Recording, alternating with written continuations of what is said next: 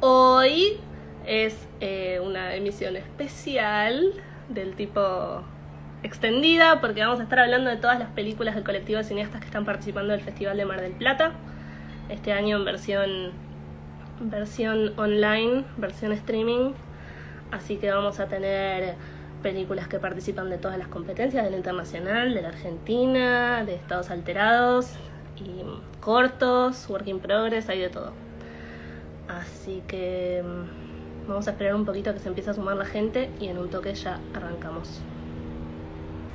Ahí vamos a sumar a Agustina Pérez Rial, que junto con Natalia Lavaqué son las directoras de Los Arcontes, que es un corto que está participando de, de las competencias de cortos argentinos.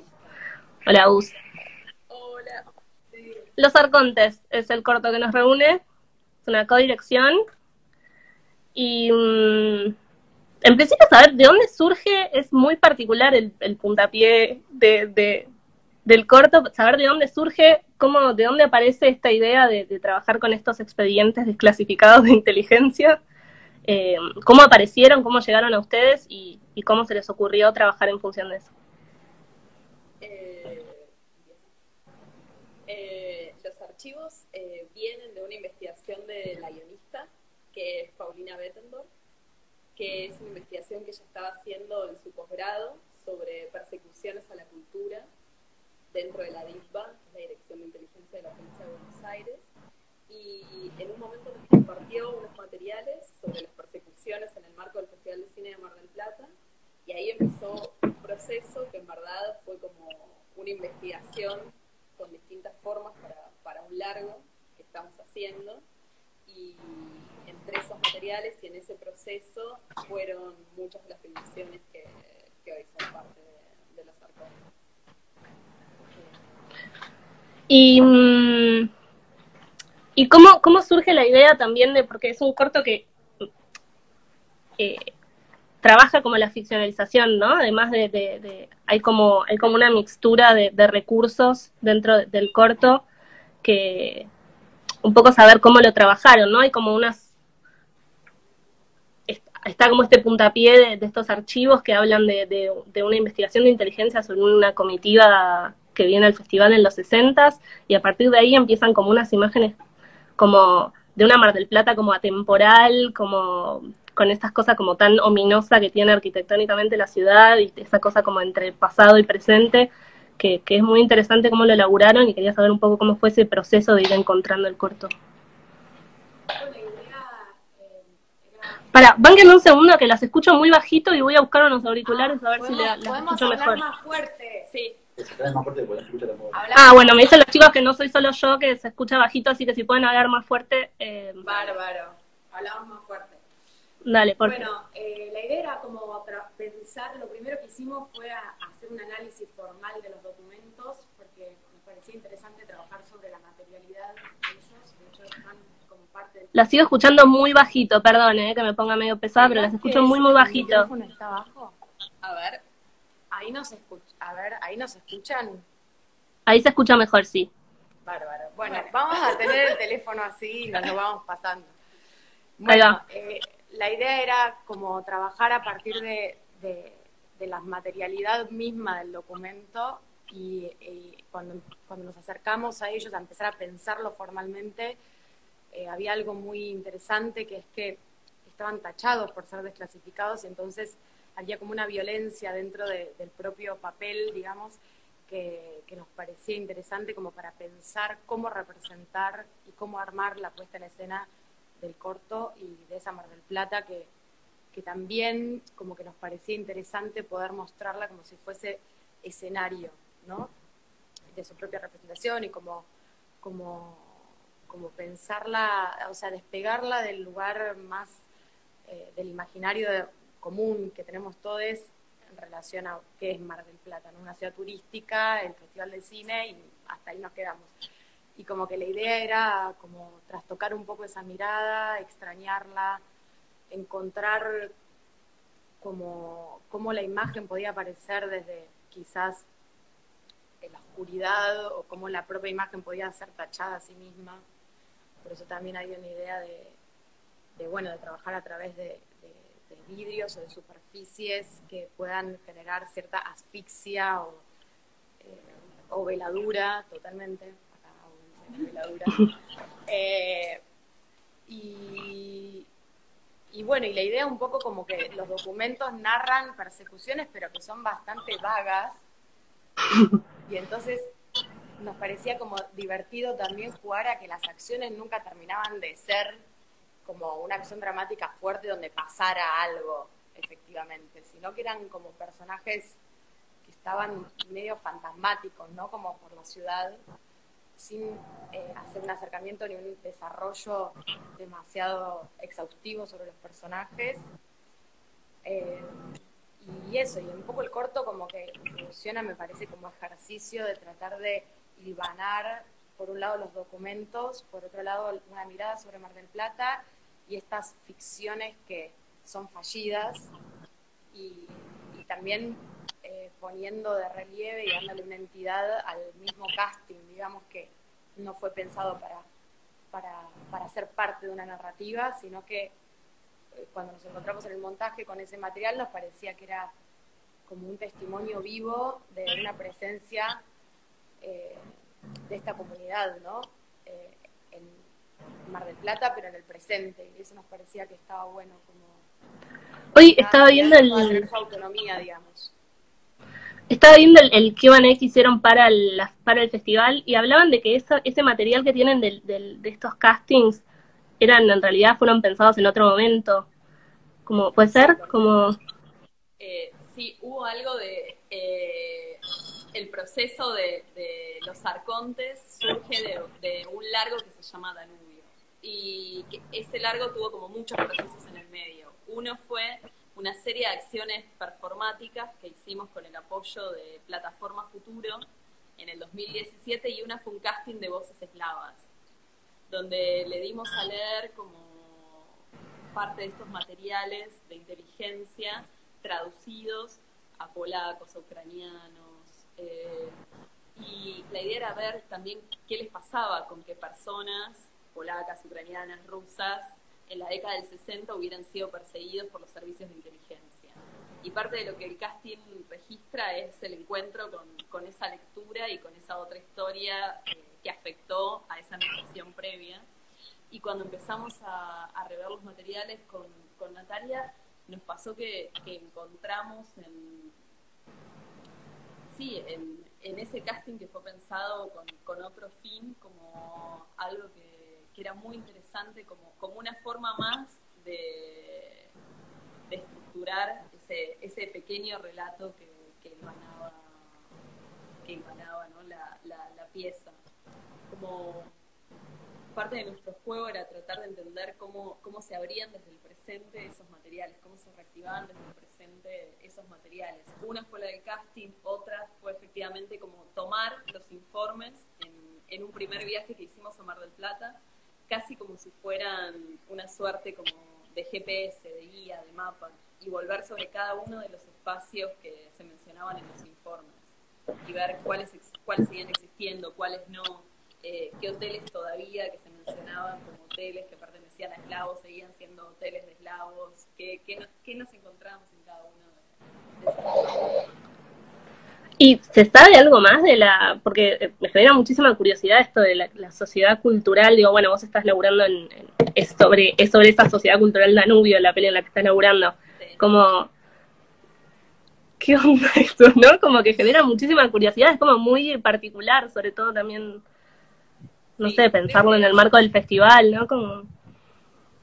Eh, una de las cosas como más interesantes creo que tiene todo esto, más allá de los legajos policiales en los que efectivamente aparece como eh, inscripta la sociedad Danubio, es que cuando uno va y empieza a entrevistar y te encontrás y nos encontramos como con, con los distintos protagonistas de esos informes desclasificados, nadie da cuenta de que esa sociedad haya existido. Es decir, podría ser perfectamente hija como de la paranoia de los policías y de la necesidad como de los mismos canas de la bonaerense de agrupar a esos eslavos que veían, cuyas lenguas no entendían, mientras trataban de perseguirlos.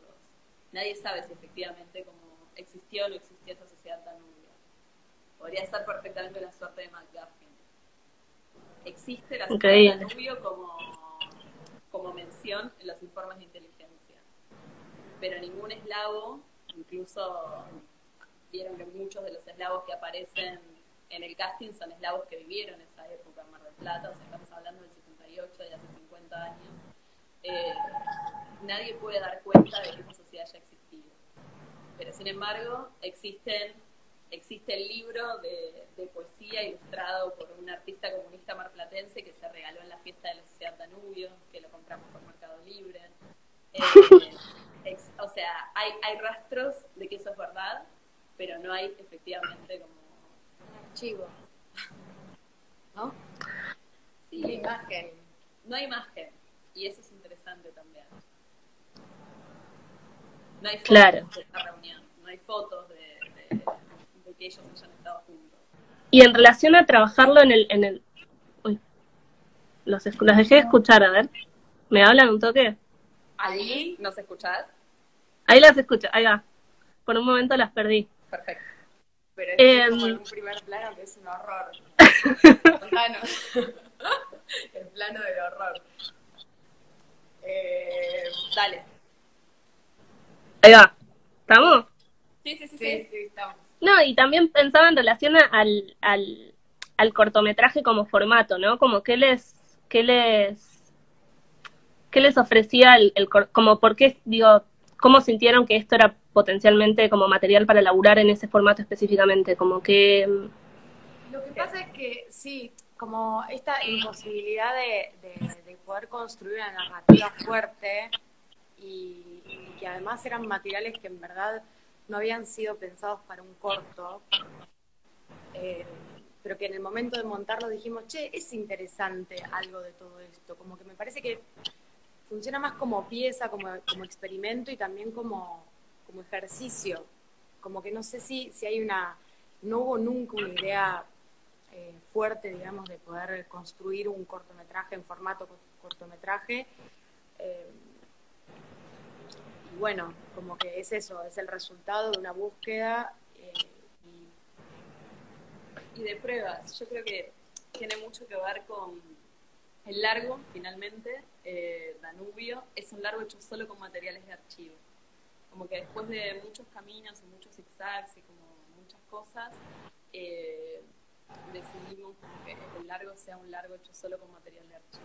Y este material sentíamos que tenía como un estatuto propio y que podía tener una vida propia, que, fuera autónoma, pero que a la vez también sembrara como toda una serie de, de preguntas, curiosidades. eh, sí,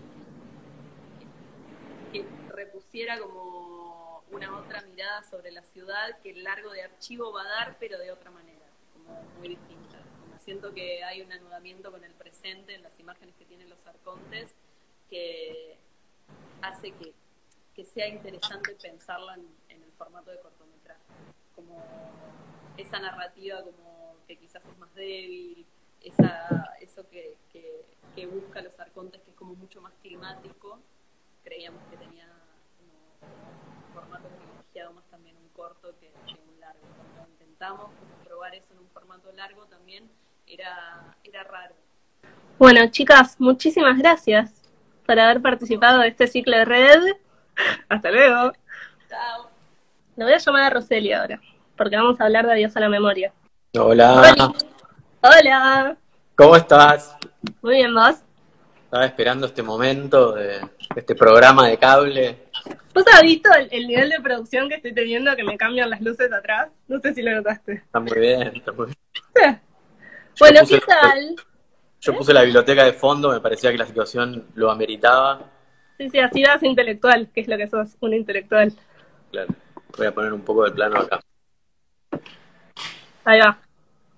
Bueno, vamos a hablar un poquito sobre Adiós a la memoria, que es una película de Nicolás Prividera que vos montaste Sí, y que mm, leí, leí una nota que escribiste para EDA, hablando un poco sobre el proceso de- de montar esta película. Es una película que es muy, eh, está muy atada a la historia biográfica del director y un poco me, me interesa saber cómo entra tu, cómo, cómo entras vos a laburar en un proyecto así, en qué momento del, del proceso entraste.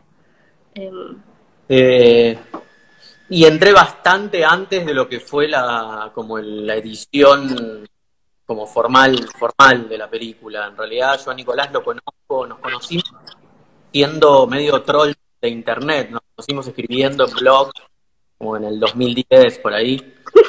Y yo le, iba mostrando armados de Mauro cuando estaba editando Mauro y después cuando se estrena Mauro, él me escribe me propone, ya teníamos una relación a través de la revista Las Naves, que yo le pedí un texto. Y en el 2014 por ahí él me cuenta la idea de la película y me propone ir a, a filmar a la casa del padre, la rutina, en ese momento el padre todavía vivía. Y yo le o sea, un poco hablamos de, un diseño de producción, de un esquema, de ir filmando de a poco. Eh, y fuimos con eso, con mis equipos, a filmar al padre. Fueron, fue una jornada igual nomás, una, que es la única jornada en la que se lo ve a él, al padre, y después nos dedicamos a ver el material, a hacer como una especie de telecine, porque en ese momento todavía no existía, en el 2014, no existía lo que era el transfer acá en Argentina de, del material en Super 8 y 8 milímetros. Entonces quisimos hacer una especie de telecine y de paso veíamos el material y él iba pensando. Finalmente pasó mucho tiempo, Nicolás empezó a, pensar como una, forma, como una película más de montaje, pero a la vez también muy, muy sostenida por el guion. Él tiene formación de guionista, básicamente estudió guion en la NERC y es, es escritor, escribe crítica. Entonces, eh, trae un guion muy, muy ajustado de lo de sobre viendo el material, o sea, vio el material cuando estuvieron los transfer, grabó un montón de material en él con su celular y en un momento escribió una estructura muy, o sea, realmente era muy sofisticado el guion con el que trabajamos. Eh, lo que era difícil era cuando, cuando algunas ideas no funcionaban, como sacarlo de la idea, como de esa idea eh, del guion, quienes, quienes participaron del colectivo de cineastas desde sus inicios habrán en algún momento participado de discusiones, los dos tenemos tendencia a discutir, eh, entonces eh, eran discusiones muy intensas. pero bueno, nada, yo lo conozco bien, lo conozco hace mucho tiempo, entonces, y a, a su vez él toma mucha distancia del material, eso es como una capacidad de o sea, tiene una capacidad de trabajo muy grande y eso es una capacidad de soportar el dolor de alguna manera, ¿viste? Porque como la capacidad de trabajo es la capacidad, bueno, como deprimirse, como ponerse un objetivo y, eh, y era muy sorprendente porque trabajamos, éramos, eran jornadas muy intensas, parábamos una hora para comer, editábamos en mi casa, parábamos una hora para comer y era como sin parar, tú, tú, tú, probando, probando, probando él nos sacaba la mirada ahí de la pantalla, ahí como contaba en el texto, y, era raro, porque yo trabajé con otros directores y nunca vi ese nivel de, obsesión. Eh, no era tan divertido en el momento de editar, pero hay que reconocerle como ese... ese, eh, no sé si estás leyendo lo que está diciendo Beto Romero abajo. Sí, fue un clásico. Eh, por momentos fantaseábamos con la idea de filmar en la isla de edición, pero me nos parecía que fuera el lugar.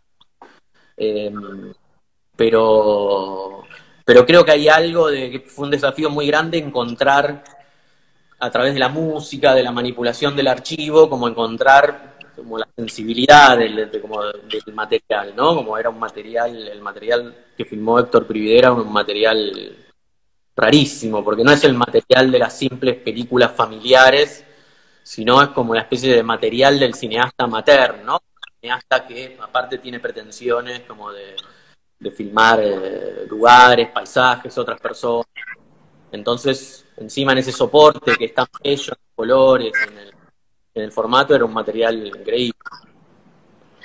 Y mm, ¿Cómo fue, o sea, cómo fue el proceso de encontrar? Porque también forma parte de la película, digo, en un momento se plantea incluso explícitamente el interrogante de, bueno, cómo haces para, darle una cohesión a todo este material y construir un relato sin forzar un hilo conductor, eh, de la, porque también es algo que la película en sí mismo cuestiona, ¿no? Como la idea de, digo, como si, como si algo de, pensar la memoria fuese traer como mecanismos de la memoria al funcionamiento propio de la película y que eso en un punto implica como no forzarle mecanismos que sean como no, no tironear de algo em,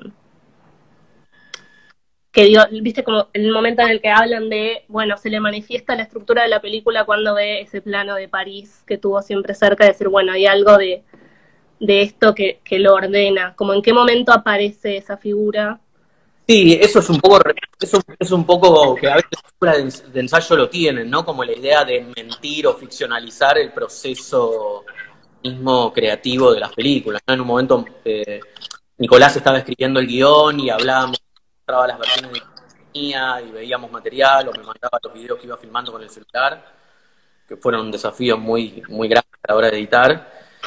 Y y en un momento surgió por, no sé, perspectiva, no sé, tuvo que viajar a París y ahí en ese momento que él filma París, se encuentra como una especie de, como que se le prende esta lamparita, como la idea de cierto ideal de la clase media de los años 50 y 60, y eso como que cierra, bueno, la educación sentimental de Nicolás a través de las películas, como varias cosas confluyen en ese capítulo final. Y eso fue lo primero que editamos cuando empezamos, porque era lo, que Nicolás tenía más claro. Eh, como que como que armamos el final y lo vimos y bueno, después fue bueno, trabajar para llegar a ese final, ¿no? Que para mí es, interesante porque, porque hay algo de, de lograr la unidad de todo ese material tan disperso y a través de una tradición, que es la tradición de Nicolás y es una tradición compartida, que es medio la de la izquierda nacional, ¿no? Como hay un relato y como una especie de explanación teórica que él hace a lo largo del tiempo, para encontrar, eh, para encontrar la forma de unir todos esos materiales dispersos y temas dispersos que aparentemente eh, no tienen conexión entre sí, de repente ¿no? se construyen un relato muy, muy homogéneo. No homogéneo en general, pero como con sus figuras, pero un relato que, tiene cierta continuidad, ¿no?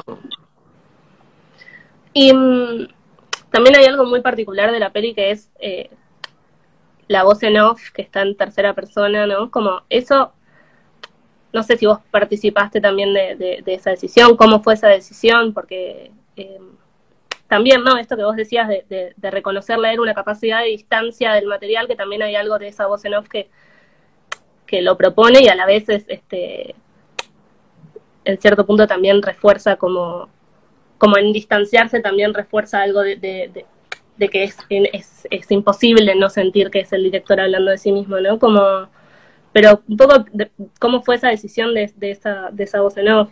Eh, yo creo que ahí tiene que ver, eso, fue una decisión a priori que trajo Nicolás en su momento, o sea, hablamos mucho y los dos coincidíamos en que iba a ser una voz en off y en un momento discutíamos qué, qué vuelta se le podía dar a esta idea, ¿no? De la voz en off.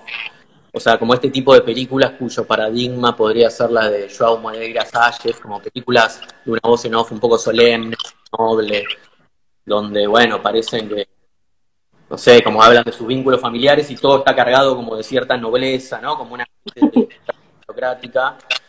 Y yo creo que ahí Nicolás eh, en un momento leyó algo de, de Perec, eh, de Georges Perec, el escritor francés, y, ahí, en esa tradición de vanguardia, tratar sobre cosas personales, pero desde un ejercicio de distancia muy fuerte, creo que la, como que la, la idea surgió de ahí. Y me parece que, funciona muy bien, como que hay algo, justo el otro día la volví a ver, que no la veía después de mucho tiempo, con la, uno después de verla en el programa de edición ya estás harto, no la querés ver más. Y la volví a ver después de meses de no verla y la verdad que, que siento que, que funciona muy bien, hay como un ejercicio eh, como cierto ejercicio literario de apuesta a la ficción muy fuerte, si todo el tiempo están las cartas sobre la mesa de que es documental, ¿no? Sí, total. Bueno, Roseli, muchísimas gracias por tu participación en el Teletón. Gracias a vos y esperamos más de estos vivos. Estamos esperando a Alex Piperno, que es el director de Chico Ventana. También quisiera tener un submarino. Buenas, sí. Oli. Sí, ¿cómo va? Muy bien, ¿vos? Bien, en Uruguay. ¿Estás en Uruguay? Una, una deriva del coronavirus fue que me volví a, Uruguay a vivir transitoriamente después de 15 años. Wow. Así que, sí, ¿Y raro. ¿Pero tenías casa o tuviste que buscar casa todo? No, alquilé un, un- un departamento con este cuadrito que me acompaña siempre en todos los, en todos los Zooms ahora, como una especie de perro fiel. Y está, estoy acá. Está- es, es- es como, me siento como el padrino cuando va a Italia, ¿viste? A reencontrarse con las raíces. Como algo así. Che, ¿y, mm, ¿y qué onda el COVID en Montevideo? Perdón, nada que ver esta pregunta. Esta pregunta no es sobre- No, está bastante tranquilo, la gente está un poquito más eh, perturbada ahora, pero está muy bien. Pero hay, Fui al o cine. sea, es la misma dinámica, tipo la gente con barbijo y todo, o ni tanto. No, bastante, bastante muchedumbre, bastante aglomerami- aglomeramiento en interiores. No, melancolía total. Hoy fui al cine, estoy en el Festival de Cinemateca, viendo películas. ¿Qué viste? Vénganse. ¿Qué viste hoy? Eh, hoy vi eh, a- eh, Agosto, eh, una película cubana de un amigo, Armando, pero vi El Año del Descubrimiento hace unos días. Ay, qué Ah, es una, es una buena idea el Festival de Cine, con salas, es una buena idea. Bueno. Vamos a Sí, me había olvidado, pero no está mal. Eh, bueno, igual vos tuviste suerte porque este año llegaste a mostrar tu peli en sala. O sea, fuiste Sí, se estrenó en Berlín, pasamos por abajo de la puerta, pero fue lo, el principio y el final. Todo comenzó por el fin, porque fue lo último, lo primero. Después fue muchos mails y mucho... Ya, ya en ¿Eh? momento- por ahora, en algún momento va a pasar esta situación y vamos a volver a ¿Quién sabe? Igual es así, pero ta, después fue como todo por mail, festivales por mail. Estuvimos en Biarritz ahora, hace un poco, y ahora estando acá. Pero vamos a ver qué pasa. Mañana estrenamos acá en sala, en la sala Cita Rosa. Ay, qué bien. Sí, y el 10 de diciembre en Cinemateca y en Sodre, como que está la fantasía del cine. En el peor mes, en el peor año, vamos a ver si va alguien, pero, pero bueno. Qué suerte. Bueno, me alegro. Bueno, esta es tu ópera prima, es tu primer eh, largometraje. Sí, Y es eh, ambicioso, ¿no? Es como que se filmó por todos lados. Eh, Pero- ¿cómo- me- a ver, ya no te gustó la palabra ambicioso, ya te di la cara. No, la palabra ambicioso no me gusta. Pero, porque ambicioso implica que hay como una idea, una especulación para lograr un provecho. No, yo haría la, no, para mí es como la distinción, en- bueno, sí puede ser, la ambición de, sí, no sé, puede ser. Es como que. No lo digo en el sentido de pretencioso igual, lo digo en el en sentido. Pretencioso sería como la parte del choto. Claro. No, lo digo bien, lo digo en el sentido de que, bueno, es- tiene una apuesta fuerte, ¿no? Es como, como, como una peli que juega en- con el fantástico, que está filmada como en, lugar, en tres lugares del mundo muy específicos, y, y un poco me preguntaba, bueno, ¿de dónde, de dónde nace esta película, no? Como, si es que hay una, hay una De- imagen que es el germen de la peli, como de dónde, cómo, cómo apareció. Nace de estar desprevenido. Nace de que digan, che, escribiste una película, bueno, y van pasando cosas y uno las va dejando porque, porque ¿por qué no? Y de repente hay que filmar eso y, y- y bueno, y ahí pasaron cosas. Pasaron 10 años. Pero, ta, pero la imagen inicial, si querés, es. Igual viste que no es tan claro que hay una imagen inicial. Es todo una cosa medio caótica y después uno la puede historizar. Pero si hay que poner una imagen inicial es eh, el buquebús y sus derivados como, como un pasaje entre dos vidas paralelas. La, mía en Buenos Aires recién, recién llegado en el 2006 y la que, la que había dejado Montevideo y cómo ese barco unía dos vidas paralelas y cómo entonces un barco fantástico era que podía unir n infinitas vidas paralelas. Esa imagen es, es, eh, germinal, la idea de que el barco es fantástico y que une cualquier parte del mundo, como por abajo, por subterráneamente o alguna cosa así. Eh, esa idea sí es, es, más o menos germinal, eh, pero formando parte de una nube de, de, de, estímulos y de notas y de fragmentos de cosas que, bueno, después van a encontrar una forma.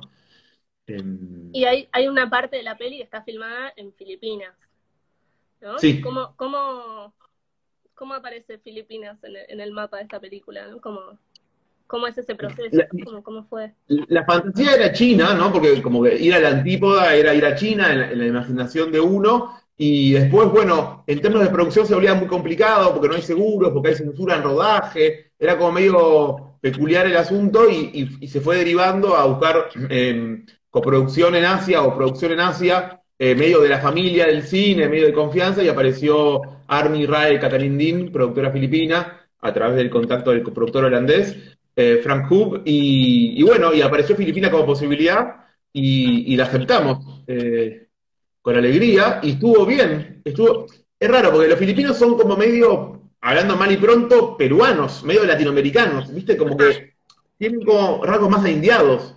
Y, y, no es, uno los ve y dice, no, no dice, ah, claro, eh, el otro lado del mundo. Eh, y eso de repente apareció la posibilidad de que no estuviese tan claro si era, dónde era. Y eso es una, una cuestión que sale de, inesperada total. Y también hasta la película en un punto, ¿no? O sea que, pero está, Filipinas. Filipinas. ¿Y cómo fue? Pero, ¿Qué? ¿Qué ibas a decir? Porque, pero ¿por qué no? Porque como si, si uno va a dedicar sus mejores años a, a, a estar atrás de un, un, proyecto, bueno, que sea algo que esté bien, algo que sea inesperado para uno y algo que lo encuentre, que lo enfrente a uno con cosas inesperadas todo el tiempo. Uno también puede encontrar eso más cerca, pero se fue dando así, no sé, como... Bueno, total, también me imagino que filmar en el crucero debe también haber tenido un grado de, de, de, de extrañamiento y de, y de particularidad, ¿no? Como no sé, es como un ámbito muy eh, particular, donde es, es, como un crucero, pero en, el, en Patagonia, ¿no? Como, ¿dónde es el crucero Es como que están viendo... Ah, son cinco barcos distintos, en verdad, son cinco barcos que después de montaje es uno, sí. porque pasa como que, me pasó esto, para no decir siempre lo mismo, que vengo diciendo siempre lo mismo y un poco me aburro, pero como pasó que uno cuando escribe puede escribir lo que quiera, ¿no? Como que la fantasía es, bueno, el, negro sobre blanco. Y después cada, cada decisión o cada chiste o cada cosa arbitraria se convierte en un problema de producción, ¿no? Y entonces pasó mucho eso, como, como puede resultar evidente. Eh, y entonces la idea del barco, ah, sí, claro, un barco, jajaja. Ja, ja, y después logramos ir a un scouting en el 2012, en un crucero, con, con Andrés Aguiró, un amigo de F, filmamos cosas como un scouting, y después, eso que parecía que era una fantasía que se podía concretar, se convirtió en una especie de cosa perdida porque estuvimos años intentando conseguir permiso para filmar en cruceros y fue imposible. Y entonces fue, bueno, ¿qué hacemos? ¿Filmamos en un hotel? Se, nos preguntamos en un momento y la respuesta fue no. Pero eh, conseguimos una especie de, de, hijo raro entre buquebús y, un crucero, mucho más chico, por la Patagonia. Filmamos, ahí hicimos un rodaje más tradicional y, reducido en ese barco. Después fue frustrante ver el montaje como eso no era lo, lo, que, lo que imaginaba. Y entonces fue filmar en Brasil, filmar en otros barcos, filmar en... Eh, recuperar material de scouting de la 5D y meterlo con material filmado con la ARRI. Y bueno, y que aparezca un barco imposible, literalmente imposible, porque no, no apareció. Claro. Pero bueno, entonces fue cabroso. Eso fue filmar en un barco es, a mí no me gusta, es como una mezcla de Disney con Guantánamo, ¿viste? Es un barco medio hostil. Sí. Me, eh, el barco. ¿Pero hostil en qué sentido? Hostil en el sentido que desagrada. A mí me pasaba que cuando filmaba en el, en el scouting con la cámara, scouting sin pretensión, no podía filmar a, los pasajeros porque no lo soportaba y me daba cuenta que cuando corría la cámara y quedaba espacio vacío, esas superficies lisas de colores brillantes, con la ventana que da con la ventanita que da al, agua o a otro lugar, y, y, empieza a ver ahí como una especie de geometría eh, mucho más elocuente, mucho más interesante en términos plásticos, en términos de potencia. Eh, y, y, si aparecía un trabajador que, que debajo de una puerta o, o, por cualquier lado y entraba y, laburaba en ese espacio que no estaba diseñado para hacer para que, para que alguien labure, sino para que alguien tome vino y burbujas, de repente había algo ahí que estaba bien, como una cosa de extranjería, un poco artificial, un poco triste, un poco, no sé, como que se volvía más interesante cuando se, se vaciaba de pasajeros. Eh, y entonces la película empieza a incorporar eso, empieza a trabajar con, con, los, con, los, con la tripulación, empieza a trabajar con espacios como que se vuelven laberintos al estar vacíos y al vincularse. Como ahí para mí aparece una idea, una idea cine, digamos, que me empezó a interesar más. Eh, y claro que tiene esta posibilidad de que el barco una espacios tan heterogéneos y a la vez tan, tan contiguos, tan cercanos, era ya una posibilidad, una, una semillita para una idea fantástica de hipercomunicación, digamos. Total. Y el, tercer espacio es la casa de, de, esta, de esta mujer, en, que es en Montevideo, ¿verdad? Eh, ¿Verdad? ¿Verdad? No, y te quería preguntar porque la, la, la actriz que hace el, del, del personaje esta mujer se llama Elsa, ¿puede ser? ¿Se llama el personaje? El- la actriz es Inés Bortagaray, No, sí, que es una guionista. Eso te iba a. Elsa es el personaje, que igual al final ni se nombra nunca, así que. Pero sí, era Elsa en el guion siempre. ¿Y cómo aparece Inés Bortagaray? Porque Inés Bortagaray es, es guionista, es una guionista muy reconocida. Eh, ella ya había laburado antes como, como actriz, ustedes se conocían, ¿cómo, cómo es ese proceso? Ella dice que laburó como actriz en algunas ocasiones. Aparece saliendo de, de la Cinemateca de la Vida Útil y aparece en algunos cortos. Eh, ella ya iba con su CV, pero en verdad, en verdad no. En verdad eh, fue una experiencia nueva para los dos. Eh, yo no la conocía, Inés conocía a su hermana Lucila, pero una vez googleando actrices uruguayas y argentinas, eh, un poco frustrado, un poco lleno de incertidumbre de a ver quién es esta mujer, eh, apareció una fotito vieja de, de Bortagaray y, quedé fascinado, dije claramente, es ella, está, es ella. Y, a partir de- del contacto con Lucila, la contacté, nos juntamos, charlamos y, se fue, el- bueno, empezamos a, a conversar hasta que resultó que sí, por suerte. Y para mí fue una re linda decisión. ¿Y sentís que hay algo de, de, de, de ella como guionista también que pudo aportar a la, a la peli desde ese lugar? Como, no sé, como Todo el trabajar como la actuación con una persona que, tiene, que viene de una formación ¿no? como... Como por un lado, obviamente que la herramienta fue el guion para empezar a conversar y conversamos mucho a partir del guion. Por otra parte, como fue como muy, digamos, eh, en un punto generosa, ocupando un lugar de actriz y no un lugar de guionista o algo así, ¿no? Como entregada a la propuesta que aparecía. Por un lado eso, que me parece algo lindo. Por otra parte, lo que más me, me- me- me- gustó de ella como material de trabajo, digámoslo, es como su fotogenia, una sensibilidad que aparece todo el tiempo, desbordante, como una especie de... Le creo todo lo que, lo que le pasa a ese cuerpo, a esa cuerpa, a ese rostro, le creo todo y me genera emoción.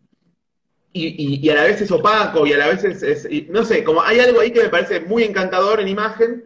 Eh, primero, eso fue lo, lo primero que me, que me pasó. Y después, lo segundo, eh, lo, del, lo del guionismo, fue que, que, que tiene un don curioso, que es que estando en escena ella, estando como, como ocupando su, su- su lugar de actriz en plano, de repente locuraba un montón de cosas que a mí me parecían fascinantes y que aparecían y que, y que se incorporaban a la película.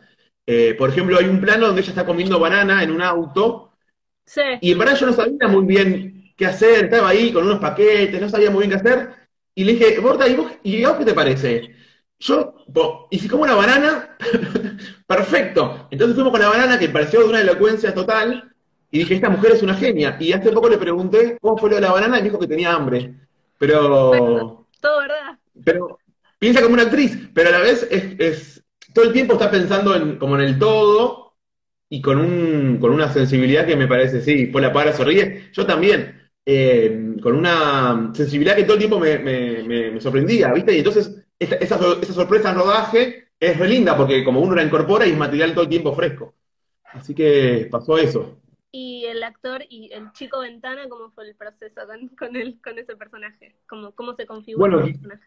Quiroga, el- el- la, la elección del actor, decís. Sí, Quiroga, yo obviamente no lo conocía, y yo también desesperado buscando eh, chicos ventanas por ahí. Eh, en un momento, viste, cuando uno está haciendo una buscando una cosa, todo el mundo es una especie de promoción de posibles respuestas a, las decisiones que uno no, no toma. Y entonces estaba viendo el movimiento, la peli de, de Benja, Neistat, y en un momento en la parte documental del final aparece como un niño, un tres segundos.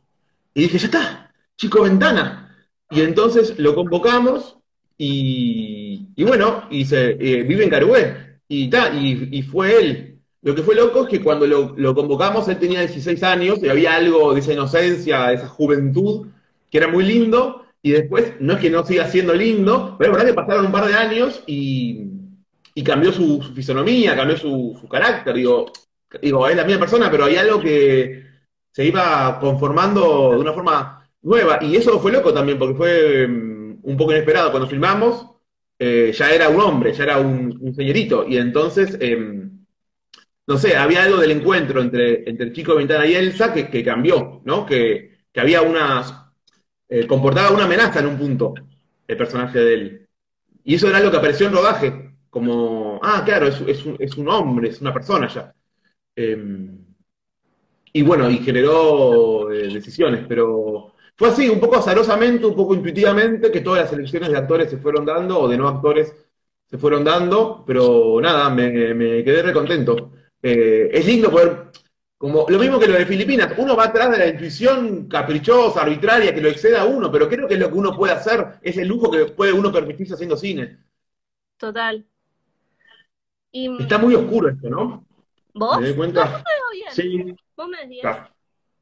Perfectamente, con esas luces que cambian de color. ¿Viste? Bueno, eh, sí, total. Em, Eh, para, te iba a preguntar sobre cómo fueron los tiempos del rodaje, ¿no? Cómo fueron etapas, bueno, sin- sin duda fueron etapas, ¿no? Pero digo, cómo... Porque estás, estabas diciendo que empezaste en- como a pensar en esta película en 2012, dijiste. El scouting fue en el 2012, el- la, el- la escritura de guion empezó en el 2010 como un ejercicio de, de guion 3 de escritura de largos y en la, facultad. Y, el rodaje forma- formalmente empezamos en abril del 2017 en Filipinas, luego de haber atrasado y cambiado de locación inicial varias veces. Empezamos en Filipinas en el 2017 abril, filmamos 11 jornadas, creo. Yo estuve un rato antes ahí para hacer la investigación, que ya había- venía de antes. Y después filmamos eh, al año en el crucero, en el crucerito, y después, casi un año después, en, Uruguay. Y después, bueno, algunas cositas más que fuimos filmando a partir de eh, que el montaje pedía todo el tiempo eh, decisiones eh, que no, con cosas que no teníamos. Em, así que fue como más de dos años de, de filmación en un punto. Muy, muy lleno de incertidumbre, muy separado en etapas, con las cosas buenas y malas. La cosa mala es que cuando aplicamos al, a- al Inca el dólar estaba a 12 pesos y todavía no cobramos la mayoría. Bueno, eso es una cosa mala. Sí, sí. La cosa buena es que pude montar todo el tiempo y pude darme el lujo en un punto de ir eh, buscando incesantemente la película con el material que iba llegando. Y eso para mí fue un, un lujo y una cosa como que si no, no, no había película ahí. Para mí, no, no sabría hacerlo yo. Totalmente. Bueno, Alex, ¿la peli se puede ver todavía? ¿Está disponible todavía? Sí, eh, hoy fue el primer día, quedan dos días más. Excelente, así que la pueden ir a ver a la página del Festival de Mar del Plata. Y- Sí, y si no, esperar que haya fines de nuevo, si eso existe en algún momento, y ahí, bueno, ojalá que se Va pueda a pasar volver, va a volver el mundo, tiene que volver necesariamente. Estaría bueno. Sí, yo creo que sí. Bueno, Bueno, muchas gracias. muchas gracias. Eh, te mando un abrazo y muy lindo Dale. cuadro atrás. Es lindo, lindo. Beso. Bye. Chao. Voy a sumar a Ada Frontini. Ada Frontini tiene una película en el Working Progress del festival que se llama En Compañía. Hola Ada, Hola, ¿qué haces Martina? ¿Cómo estás? ¿De dónde Sí. surge esta película? Es una película que em, yo vi unos minutos del Working Progress y mm, eh, estoy completamente enamorada de tu película. Quiero decirlo abiertamente que es la película de mis sueños, porque es una película sobre las relaciones entre personas y perros, ¿no? Como, bueno, no sé, contame vos de qué, qué es tu, como de qué, de qué se trata tu película. Trata de eso, del vínculo de las personas con los perros. Finalmente trata de eso, pasó por, por muchas etapas, pero ¿Cómo fueron esas etapas? eh, empecé investigando, leyendo y quería hacer eh, un docu educativo sobre cómo los perros aprenden, los procesos de, de aprendizaje, los procesos cognitivos. Eh, quería aprender, eh, eh, transmit- transmitir todo eso, digamos, lo- la parte de cómo se lo enseña, se lo educa, cómo... bueno. empecé a consultar a eh, unas científicas del CONICET que estudian el comportamiento canino. Ah, wow. Le hice hacer pruebas a Carly de, de las pruebas que hacen para perros, eh, que son simplemente eh, pruebas que son de como de estadística, no es que nada, se- le hacen como unas pruebas a ver cuántos segundos tarda en descubrir dónde está tal comida. Es como, bueno, filmé todo eso. eh, tengo más de 100 horas filmado. De, wow, entre entrevistas y Carly o Entre todo. este, ¿y Carly está ahí ahora? ¿Está en tu casa? No, no, la, la llevé porque Oh, para que no haga lío. Eh, no, no, cuando tengo que hacer esto me, me pongo nerviosa y es peor si está ella. ¿Hace cuánto que, hace cuánto que vivís con Carly? Diez años hace que la adopté. Y ahí empezó medio mi, mi- o sea, yo de chica había tenido, eh, imagínate que mi primer perro me duró un día y todavía me acuerdo. De lo tengo presente tanto y me duró un día porque se llamaba Cole Lápiz. Bebé. Lo- me lo regaló la vecina de enfrente en Belleville y lo llevé a mi casa chocha y cuando llegó a la noche mi padre dice, ¿qué dice? Ese, ese perro va a ser gigante. Ese perro sabe lo que come, me dice, estás loca, va a ser gigante. Al otro día me lo- cuando me levanté no estaba más, me lo había llevado al campo, lo había llevado. No. Es terrible esa bueno. historia. ¿Ah? Ay, No. Así que de ahí que tenía, no sé, cinco años, me, ya bueno, después tuve otros y, y siempre fueron mis amores, digamos, pero después pasé veintipico de años sin perro, porque cuando me fui a estudiar a Córdoba a los 17, tuve que abandonar a uno que, abandonar, dejarlo con mis padres en Belleville, y, y no me lo podía llevar porque vivía en un departamento con otras chicas, nada, en esa época no existía tener perros en departamento, o yo no lo concebía porque como venía de un pueblo de casas con patio, no Sí. quería tener perro encerrado en un depto. Entonces, nada, pasaron 25 años que no tuve hasta que llegó Carly, hace 10.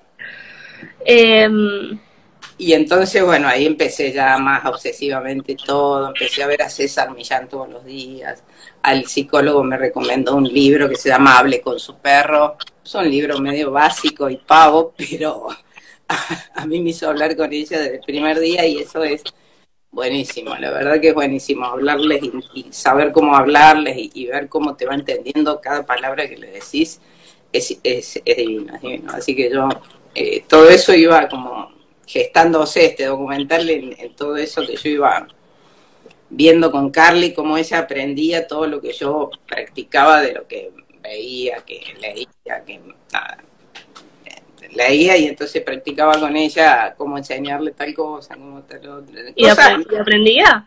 Sí, es brillante, ella es brillante. Yo- ella es brillante. No, no, en, la película trato de no quedar como una vieja boluda. Perra es la mejor del mundo.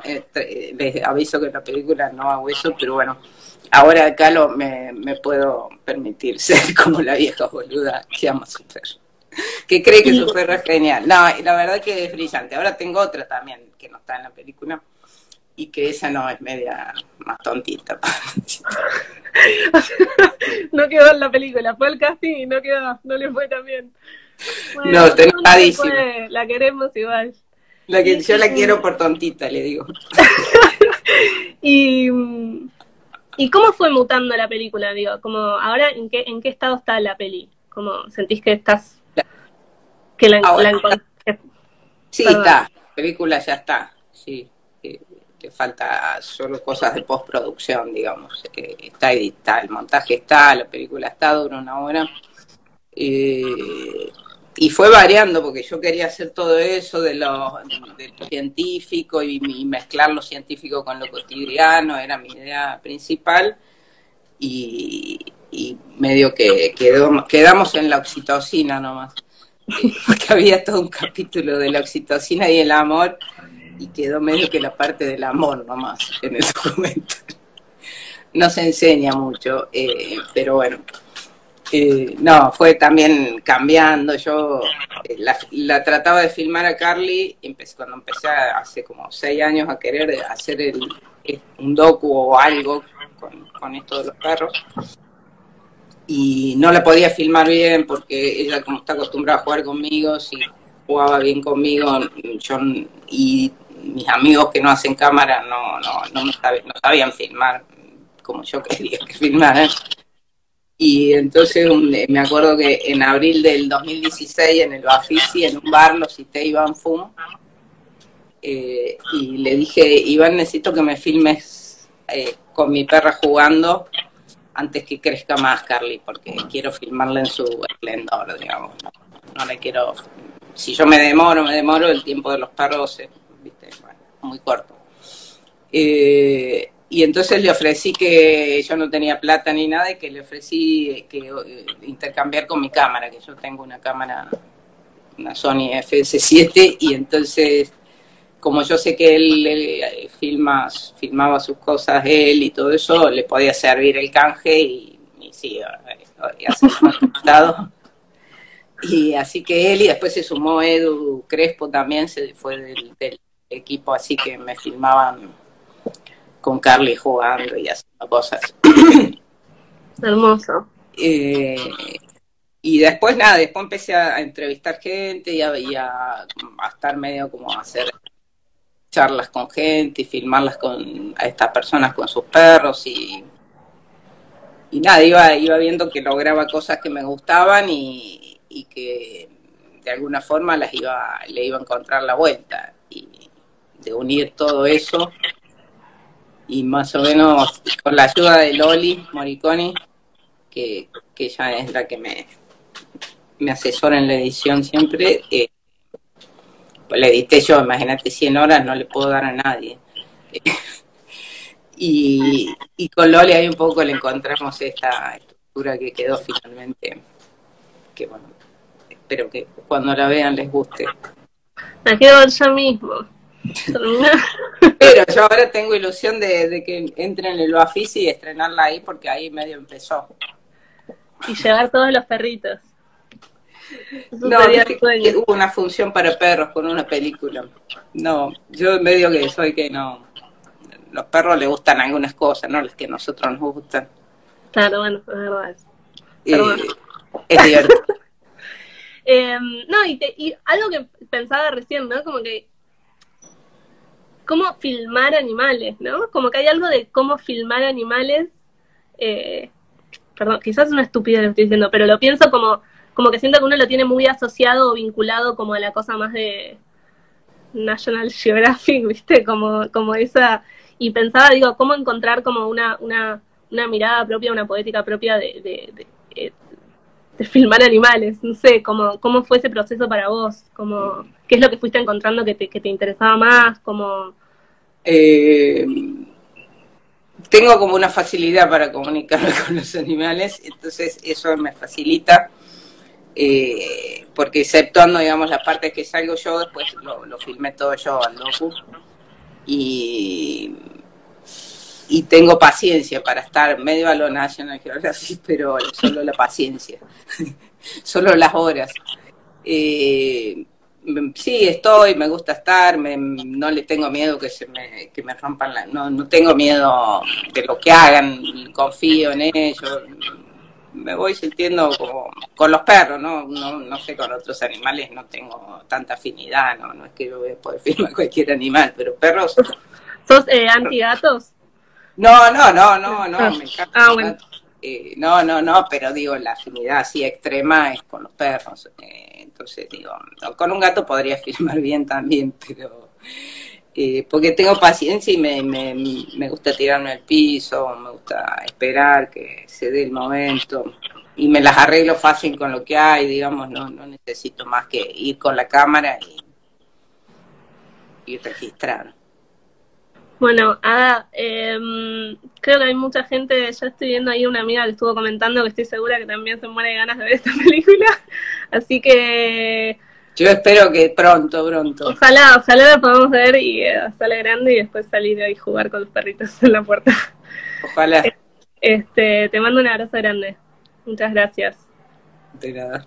Ahora voy a sumar a Melanie Shapiro. Hola, Hola Martí, ¿cómo Oh. estás? ¿bien vos? Bien, muy bien. Qué bueno. Melanie, para, no te presenté, me olvidé esta parte, la voy a, voy a hacer la presentación oficial. Melanie, Melanie Shapiro es la productora de Isabela. Es una película que está en la competencia internacional, es una película dirigida por Matías Piñeiro. Está bien, ahora ya está, listo. Hechas las formalidades, Presentada. presentada. Qué difícil esto de, de la presentación, de la conducción. Como, Yo siento que estoy haciendo cualquier cosa, la verdad, pero bueno, le pongo corazón. La Por supuesto. Va- va- Vamos y vamos. Un montón de Eh, personas, pero tenés Susanos ahí. Tengo un Susano acá atrás. Ahora, al final de esto, cuando haya la parte de sorteos, eh, va a tener que tirar papelitos al aire. Creo, creo ver a Marcelito. Em, bueno, Isabela es la cuarta película que haces con, con Matías. Con Matías, sí. Sí, la primera fue Viola, después hicimos eh, La Princesa de Francia, después Armia de Elena y ahora Isabela, que es la quinta Shakespeareada eh, de, Matías. La primera es Rosalinda, que es un mediometraje. Sí, recuerdo. ¿Y, ¿y cómo es producir una película con Isabela?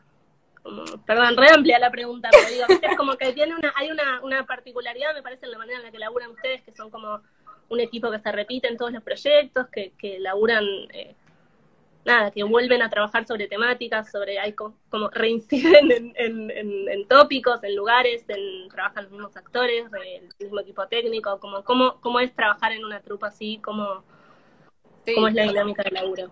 Es, es exactamente como lo describís, como hay algo de, eh, son como encuentros que tenemos en distintas etapas, en distintos momentos de, bien ahí, la luz púrpura Me puso, me puso color Isabela.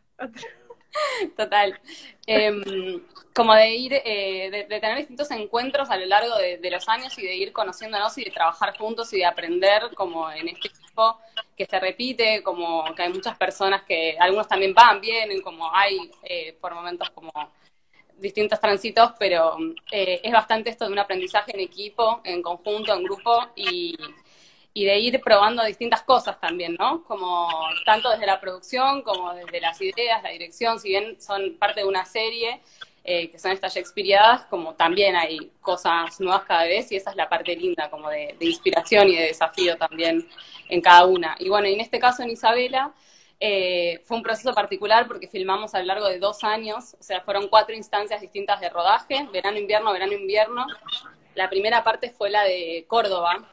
Eh, entonces, bueno, fue también algo particular, la primera vez que hacíamos un, un viaje, eh, fuimos varias personas hasta Córdoba a filmar, a convivir ahí 10 días, entonces también eso fue desde, desde la forma de la producción de la película algo diferente y un desafío también eh, hacer la búsqueda de locaciones al mismo tiempo que íbamos filmando, como había algo de, de esa improvisación y esa prueba que era parte de ese proceso. Y después como, bueno, eso, dos años fueron otras tres instancias de ir armando la película, de ir probando también cómo fue diferente en ese, en ese sentido el proceso de, de- del trabajo de toda la película. Eh, de ir a filmar, de editar, de volver a filmar, de volver a editar y de ir cambiándolo y eso también hizo cambiar eh, la estructura de la película e ir encontrándola a lo largo de, de esos dos años, digamos. Eh, y en ese sentido fue diferente a las otras, totalmente diferente. Y, y en relación a, a- tu relación con la producción, ¿cómo sentís que fue, que fue cambiando a lo largo de los años trabajando así como en estas películas? Como me acuerdo la otra vez cuando te habían hecho, habían hablado, eh, no me acuerdo si estaban hablando de Viola o de qué peli era que se hizo, que hicieron acá una charla y que vos decías que en realidad medio que empezaste a producir eh, con, con, con Viola, ¿no? Como, y ¿Cómo sentís que fue mutando también tu propia relación con la producción desde ese momento hasta ahora? Si es que cambió, no sé, o cómo sentís que te formó del... Eh, no, no, no sé si fue, o sea, sí, todo el tiempo creo que hay algo de los aprendizajes que es constante, que es en, en todas, eh, creo, las etapas y áreas, eh, no solo en la producción, y que eso eh, es parte de las diferentes películas, ¿no? Después hay algo de, en el caso de trabajar con Matías, que eh, es una particularidad, o sea, hicimos cuatro películas juntas y también es un proceso de aprendizaje y de conocimiento mutuo y de entendernos cómo vamos trabajando y cómo son las necesidades que van, van apareciendo y cómo ir adaptándonos. Y, y en ese sentido como que está bueno que hay algo que creemos que es orgánico de ir encontrando la forma, de ir haciendo las películas y no eh, presionar eh, los procesos para que, para que existan, digamos, de ir entendiendo las posibilidades también eh, y eso en todas las películas fueron diferentes porque eran diferentes las posibilidades y las, eh, las películas en sí. Si bien después hay algo de, como decíamos antes, de, un grupo que se mantiene y de, y de volver a reencontrarnos para hacer las películas, como bueno, cada una tuvo esas diferentes, esa posibilidad de adaptarnos a, a las posibilidades que había.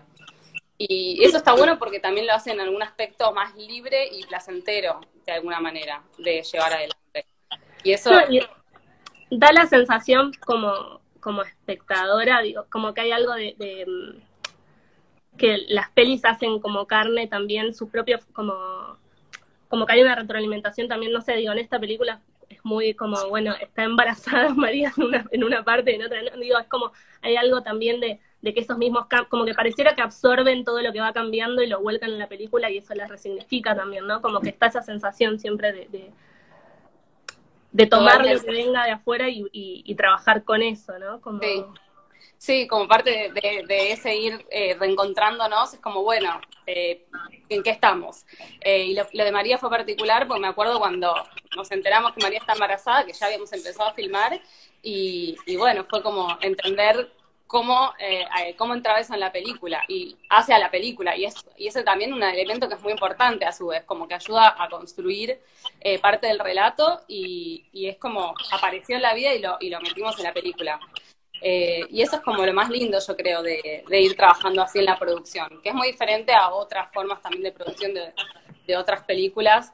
Eh, pero a, su vez creo que es lo que las películas van necesitando. Las diferentes películas eh, piden también otras cosas. no sé, tanto trabajando con Matías como, como en otras, otro tipo de películas.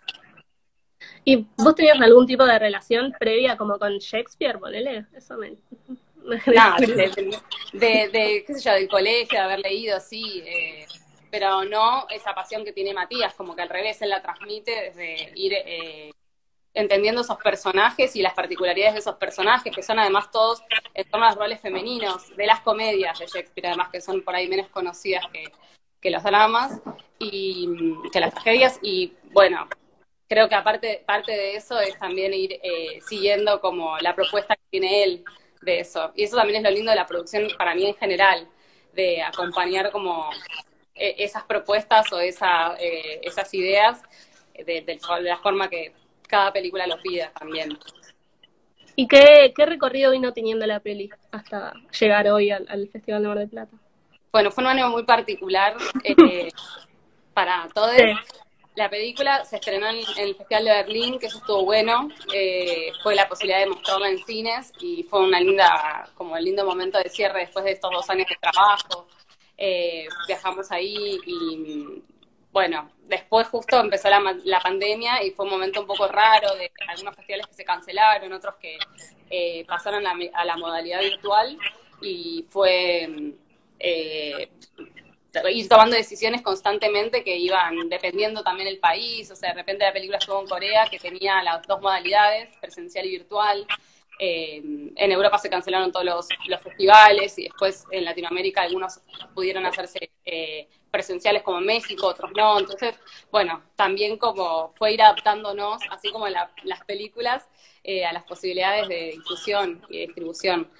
Y, y, bueno, estar en Mar del Plata también es para nosotros como una, un, un, privilegio, o sea, estamos muy contentos de poder estar en este lugar, de poder mostrarla, a pesar de las circunstancias, de, de encontrar el modo de acercar la película y de compartirla. Pero bueno, ojalá que también el año que viene las salas reabran porque también eh, el cine en general tiene algo de, no es lo mismo la experiencia de ir a una sala que de la virtualidad.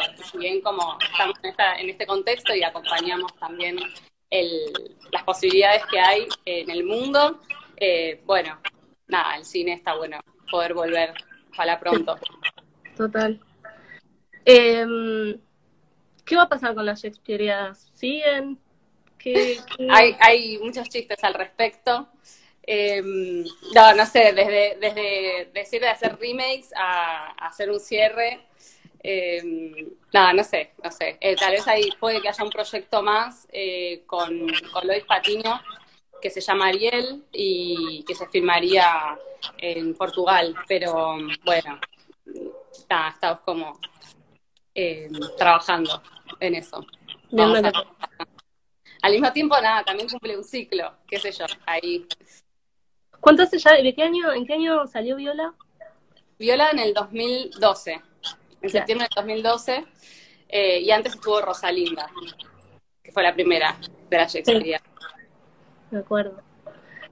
Bueno, Melanie, muchísimas gracias. A vos. Este, ojalá nos veamos personalmente pronto, si es que en algún momento se termina esta situación. En los cines, sí, seguro. En los sí. cines, en los cines. Así que bueno, muchas gracias, felicitaciones por la peli. Eh, y nos vemos pronto. Dale. Voy a seguir, la próxima persona que vamos a invitar es Pablo Pécora, que tiene su corto Las Sombras en la competencia argentina de cortos. Así que lo vamos a invitar ahorita.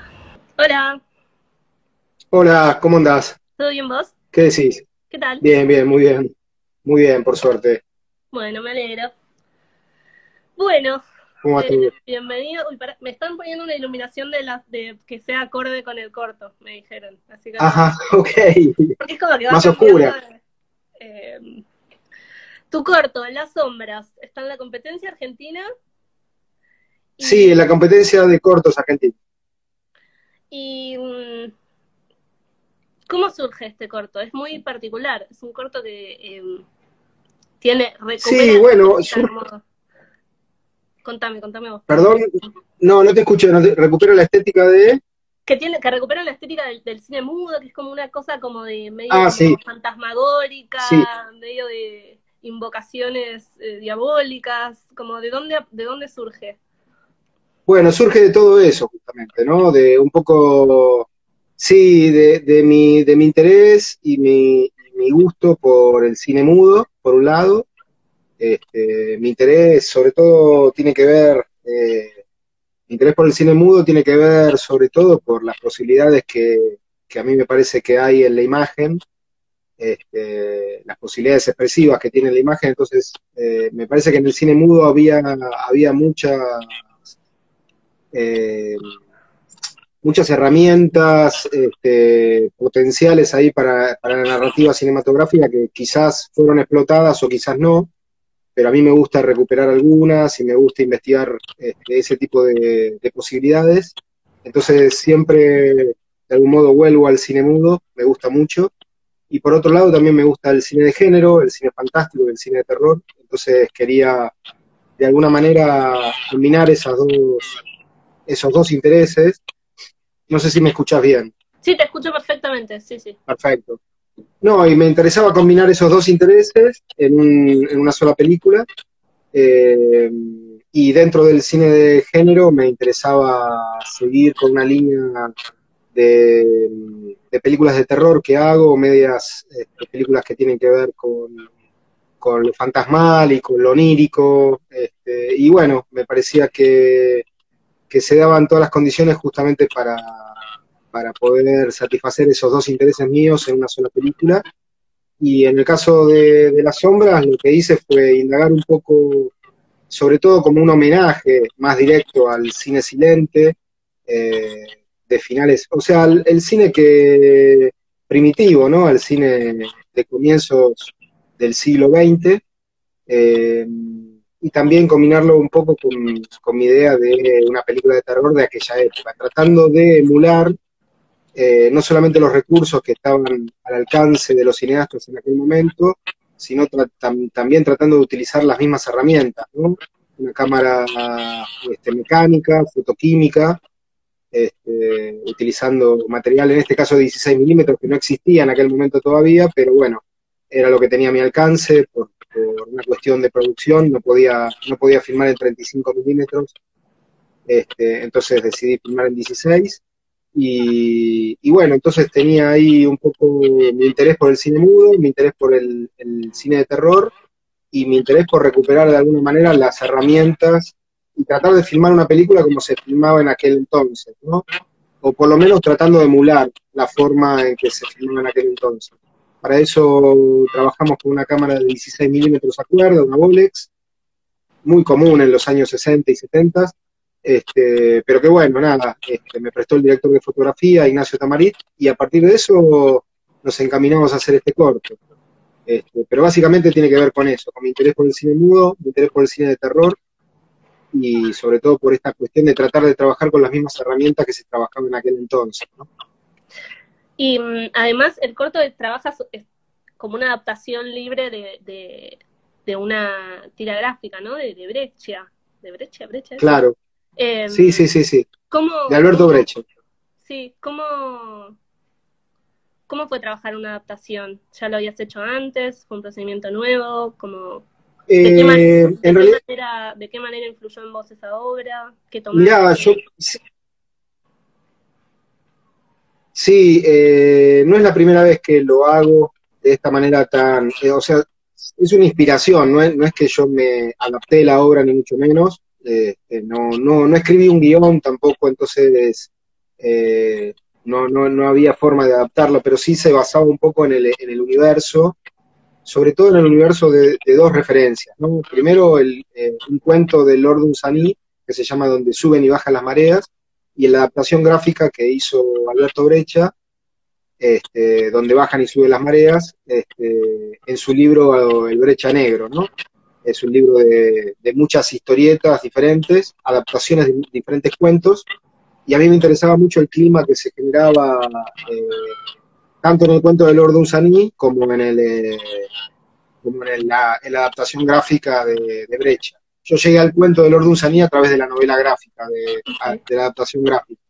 Pero las dos cosas, de algún modo, se, se potenciaron para mí y, y me, me- llevaron un poco a tratar de recuperar o tratar de representar ese universo, eh, el universo de una pesadilla, básicamente, ¿no? Es, es una gran pesadilla de un hombre que está condenado a sufrir una y otra vez, este, como una especie de entierro, muerte, resurrección, muerte, resurrección permanente, al infinito, y bueno, eso lo lleva a transitar un montón de épocas en el tiempo, donde es visitado de vez en cuando por estas sombras que lo vienen a, de alguna manera, a desenterrar y a volver a castigar y volver a enterrar y demás, por algo que no se entiende muy bien qué es, pero bueno, que básicamente está dentro de un gran sueño, ¿no?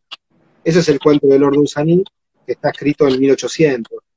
Pero la novela gráfica de, Brecha era lo que más me interesaba a mí, porque si bien el, el clima el clima fantasmal del cuento de Lord Dunsany este, está muy, muy, muy... este, o sea, me, inspiró fuertemente, está muy, muy fuerte en el corto, lo que más me, inspiró y lo que más me inspira en general son eh, las piezas gráficas, ¿no? Las imágenes y, la adaptación de Brecha, me, la verdad que me, encantaba y fue algo que viendo eso ya veía las imágenes de un posible, un posible corto, ¿no? Entonces a partir de esas imágenes empecé a dibujar, empecé a pensar, empecé a pensar en espacios posibles, empecé a pensar en, en personas posibles para interpretar, este, y, fue surgiendo otra historia, una historia muy diferente a la, a la original, donde solamente de alguna manera quedaron,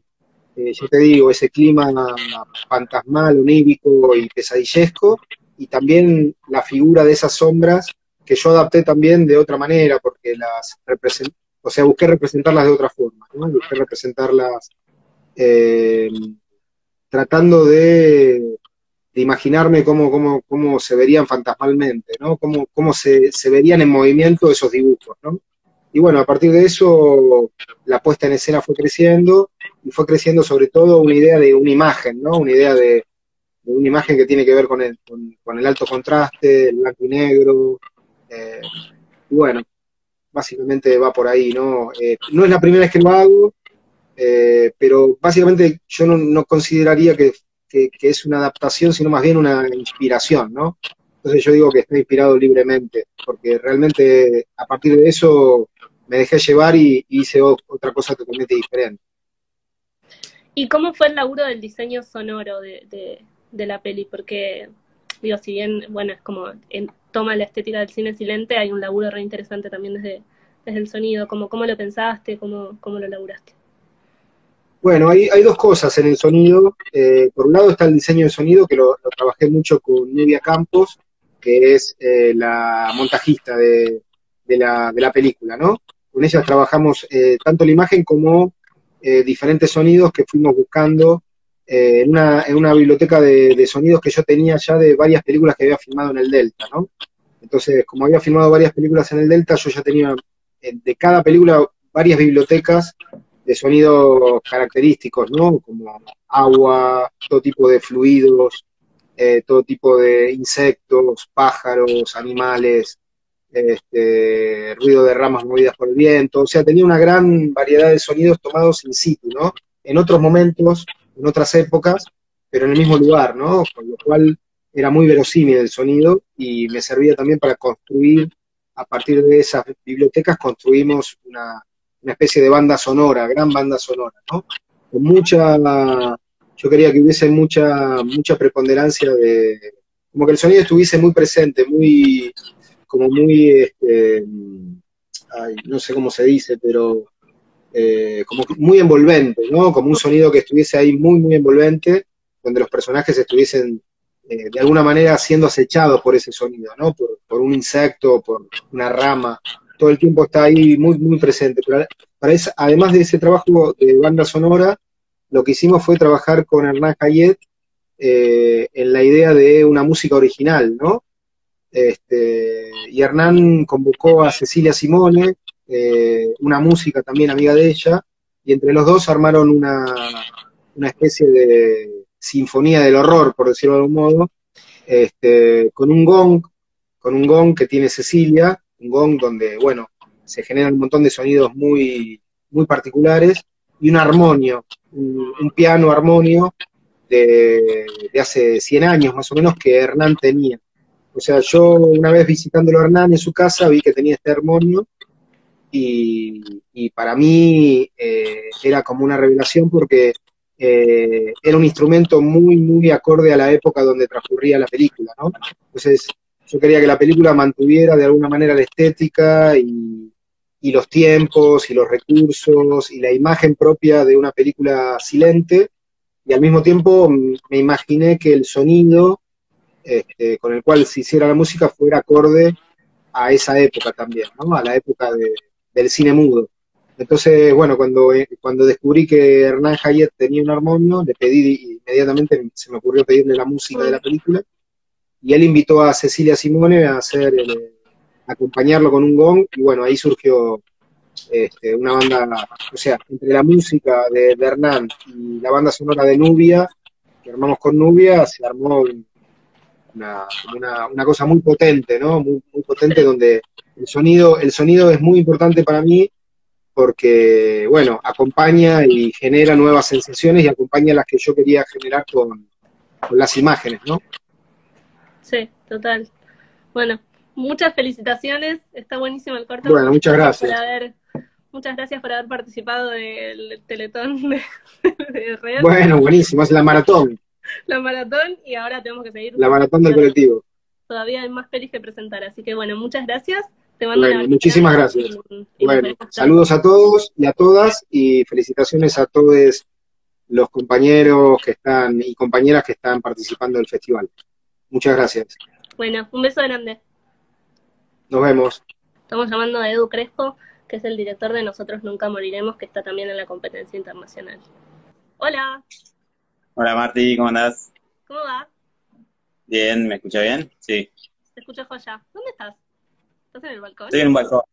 Sí, sí. ¿Por qué porque, porque estoy de estreno hoy y nos juntamos a ver la película, así que nada, nos Muy juntamos bien. a brindar. Felicitaciones, feliz estreno. Muchas gracias.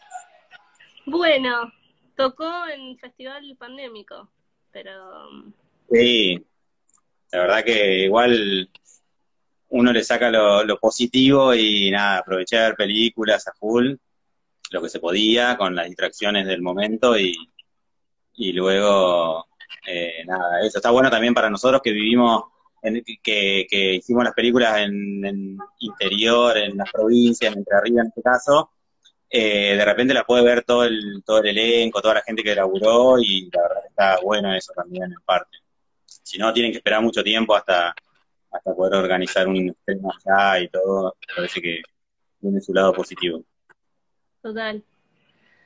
Bueno, te quería preguntar, en principio, por, eh, por el laburo con los actores en la peli. Como que quedé muy eh, conmovida y, fascinada con, con, esos actores que me parecen una belleza. Digo, a Romina Escobar, bueno, ya la conocíamos de, de Breve Historias del Planeta Verde y también ha laburado en, tele y, y, viene y tiene su recorrido como, como actriz, pero también a un montón de, de gente eh, nueva, unas caras espectaculares y unas presencias eh, hermosísimas. Y quería preguntarte cómo fue eh, el armado de ese elenco y cómo fue el laburo también eh, de, de, preparación para la película con ellos. Con bueno, ellos. con, la verdad que el, el elenco se fue armando eh, a medida que investigaba un poco para escribir el guion, que fue todo muy cercano al rodaje porque yo había escrito un guion como muy prematuro, muy al principio del proyecto y después como cuando quise filmar la película había pasado mucho tiempo y la verdad que cambié muchísimo la película, la película es otra cosa. Y mm, eh, entonces nada, fui trabajando luego sobre la marcha y muchas cosas aparecieron durante los viajes que hacía para ir a, como en la preproducción, por ejemplo, me encontré con, con la chica que hace bombera, con Jessica Fricken, que de repente la encontré yendo a buscar a mi sobrinito a, la escuela y escuché que hablaba algo eh, con otra chica y le dije, ah, vos sos de, de Villa Libertador San Martín, que era un lugar donde yo quería filmar. Digo, ¿tenés conocidos ahí? No sé, tus viejos son de ahí, ah, necesito una casa, necesito un lugar. De repente pienso, ah, puede ser ella el personaje de, de, de Jessie, de, de, de Gigi ahí, de, de la bombera. Eh, nada, eso, medio que soy muy abierto a todo lo que va apareciendo y, y por suerte tengo un equipo también, armé un equipo técnico que se adaptó muy bien a eso y, también tenía ganas de en esta película trabajar como con gente con la que ya había laburado, eh, Giovanni, el chico que hace de Luciano, que está con la máquina, eh, es el protagonista de mi primer película y tenía ganas como de- como de volver a juntar muchas cosas como si fuera una, una especie de celebración de despedida de, de ese pueblo. Entonces me, me gustaba la idea de, bueno, que aparezca acá y, y un montón de gente. El chico, por ejemplo, el que, el que hace del sepulturero, es un amigo que, que toda la vida nos ayudó con, es mecánico y nos ayudó con los autos, de, a resolver todos los problemas de autos que tenemos en todas las películas. Y de repente dije, bueno, él tiene que estar en, en esta película que es como celebratoria. Y nada, bueno, eso, tiene su papel en la película también. Y fue un poco eso. Y, mm, y específicamente el, el laburo con, con eh, Rodrigo y, y Romina, ¿cómo fue? Hay algo con ellos dos que pasa que es medio increíble, que es que siento que hay un nivel de mímesis que, que de verdad, tipo, son madre e hijo, como, como no solamente digo físicamente, sino como también, como hay como, hay algo muy lindo construido de un nivel de ternura y de que es tangible en la película, y me preguntaba también cómo fue el proceso de, de laburo específicamente en el vínculo entre ellos dos. Sí, el laburo, la verdad que fue un poco un laburazo de Romina, de bajar, de bajar total su, lo que venía haciendo, el laburo que venía haciendo, justo venía a trabajar en, en la televisión, Pequeña Victoria, sí. en Pequeña Victoria, que había sido medio un suceso en la tele, entonces también venía como re arriba y, y yo dije, bueno, Romina acá, nada, cero, también cero maquillaje de, de todo, de, de todo punto, y era como, me decía, bueno, pero déjame que, que me pinte las uñas, no, no, no hay nada, digo. Y eh, nada, pero ella como que fue entendiendo ese, ese personaje a medida que también que fue conociendo a los chicos de ahí, a las chicas, y, y con Rodrigo era como también eso, como yo pensaba, me daba un poco de, de temor al principio de cómo se iba a adaptar a, esto, a Romina también, a, a trabajar con ella, y Romina también tenía sus temores de cómo iba, cómo iba a ser recibida, digamos, en el pueblo y todo eso, Eh, pero después nada, pasó que, que cuando llegamos también, eh, nada, yo con Rodrigo estaba como, ya había filmado un, eh, estaba filmando un documental en una escuela rural, entonces también sabía que tenía cierta chispa, pero no sabía cómo iba a funcionar en la película. Eh, y es un chico muy tímido, pero a la vez es como muy pillo, entonces yo sabía que me iba a entender y, y nada, eso, como que trabajé con él desde, ese lugar, como algo de, eh, de, hacerle entender a él también que tenía que hacer algo muy, muy pequeño, pero que a la tenía que, tenía que estar metido en la película, porque también pasa que es un adolescente y de repente en esa época justo estaba medio noviando y se me distraía de repente y nada, se le iba la cabeza para otro lado y nada, tenía que como eso, trabajar con él, como decirle, bueno, concentrate, estamos en una película. Y bueno, Romina eso también me ayudó, él me ayudó un poco en eso a, llevarlo como medio como una madre, a, contenerlo y, y de repente se armó como un vínculo entre ellos que era muy lindo que al principio le costaba medio Rodrigo, pero después terminaban como a los abrazos y era como muy muy lindo también eso, como, como parte de, la vida de rodaje, que era que se armó algo como, como conmovedor. Entonces, yo creo que esto medio que si funciona ahí, creo que traspasa cualquier, cualquier barrera, digamos, de, de no está haciendo de, de la película en sí. Me, me, me interesa que hablaste de la película como con una cualidad celebratoria, ¿no? Como es como una película que es como una celebración del pueblo y es loco porque es una película que en realidad eh, lo que narra es de un dolor profundo, pero pero hay algo para mí de la película que eso también tiene una frescura que es muy particular, que es que permite los momentos de comunidad y de ternura y de y de y de, y de como de la presencia de un otro que ya no está, pero no teñida por el drama o la solemnidad, ¿no? Como, y me preguntaba si, si, no sé, cómo es que llegaste como a ese tono tan particular que tiene la película, como esa mirada tan particular que tiene sobre, sobre el duelo, ¿no? Como... Sí, me, me parece que- sí, no, total, total, pero no, no, está bien. Eh, no, es una lectura, para mí, a mí hay algo de, de humor que hemos construido con, con, con otros amigos y amigas, que eh, parte de ese grupo está Maxi Schoenfeld también, que, ustedes lo conocen y que es, que es director también y que tiene sus películas. Eh, y que nada, para mí el humor es parte también de, de la vida como, como ayuda, como, como herramienta de, de atravesar un montón de situaciones dolorosas. Y me gustaba eso, como que la película de repente eh, quería llegar a ser más eh, individualista o no sé cómo decirlo. eh, sí, como de, de lo más personal de, de ellos dos, pero de repente me gustaba la idea de que, de que de repente sea como un- una película sobre el dolor colectivo, digamos. Y me gustaba la idea de que esa madre de repente tenga que dejar de lado su, su pesar, digamos, su, tragedia más, más terrible, que es perder un hijo, y de repente brindarse a los demás, brindar, brindarse como, como amparo hacia, ese, hacia esos pibes y esas pibas que quedaban medio bollando ahí en ese limbo, en ese pueblo medio fantasma. Eh, entonces, nada, eso me, parecía como tenía que ver con algo del tono de, de lo que me pasaba cuando yo era chico y vivía en ese pueblo y de repente se, se empezaban a sentir rumores de que había muerto algún joven y quedaba como todo medio extrañado y medio como un clima medio, medio raro en el pueblo que me parecía como que tenía ganas de retratar eso. Y creo que algo de eso en la película aparece, como un clima medio... eh, nada, y que, y que de repente eso, igual es celebratorio por esta idea de que de repente están todos juntos también, yo, como me pasaba algo de eso, como que no terminan estando solos y ese nosotros, más allá de que eh, generaliza, más allá de que no, no tiene, no es, no es nosotros tampoco, es, es como una idea de este nosotros nunca moriremos, como si fuera un- una, una frase más de, del pasado, como si fuera algo de, de- como un grito de guerra, digamos, de los sobrevivientes, lo que quedaron después de, de la tragedia, digamos. Sí.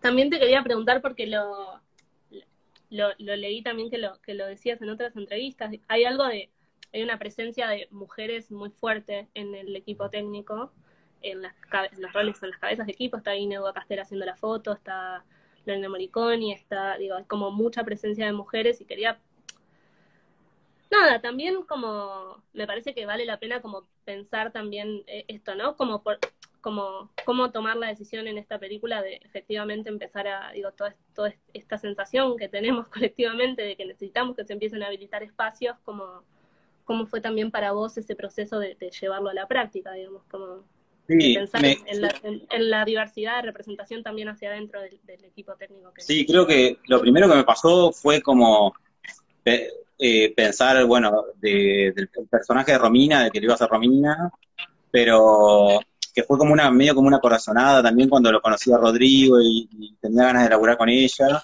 Y, y nada, fue, fue charlarlo más con ella, a ver qué, también qué le parecía y, surgió que, a ella le, pareció como muy lindo que yo le ofrezca un, un papel de repente de una, de una madre y eso, como que empecé ahí, como que me hizo como un clic de repente. Y después, eh, el equipo, la conformación del equipo, también yo venía de un año medio raro y eh, medio difícil. Y el- con el colectivo, la verdad que venimos laburando un montón de cosas que a pesar de que uno no está tan metido en los temas de, no sé, como, el- que trabajan en la comisión de género y cosas como más puntuales, de repente venimos laburando hace un montón de tiempo y hablando un montón de cosas que, que son eh, muy teóricas, pero que la verdad que son posibles, ¿no? No estamos tan lejos y nosotros somos los que hacemos las películas también, entonces también eh, es yo creía que, que era momento de, de empezar a hacerse cargo y yo no tenía ninguna responsabilidad con esta película eh, de ni- ningún contrato firmado con nadie, digamos. Entonces dije, bueno, nada, tengo que trabajar con gente nueva, tengo ganas de trabajar, hacer un equipo nuevo y obviamente si pienso ahora en un equipo nuevo, tengo que pensar en, en eso, digamos, como en, en que sea que haya equidad en el equipo y sobre todo para que haya una, también una equidad en lo que uno quiere contar, que de repente,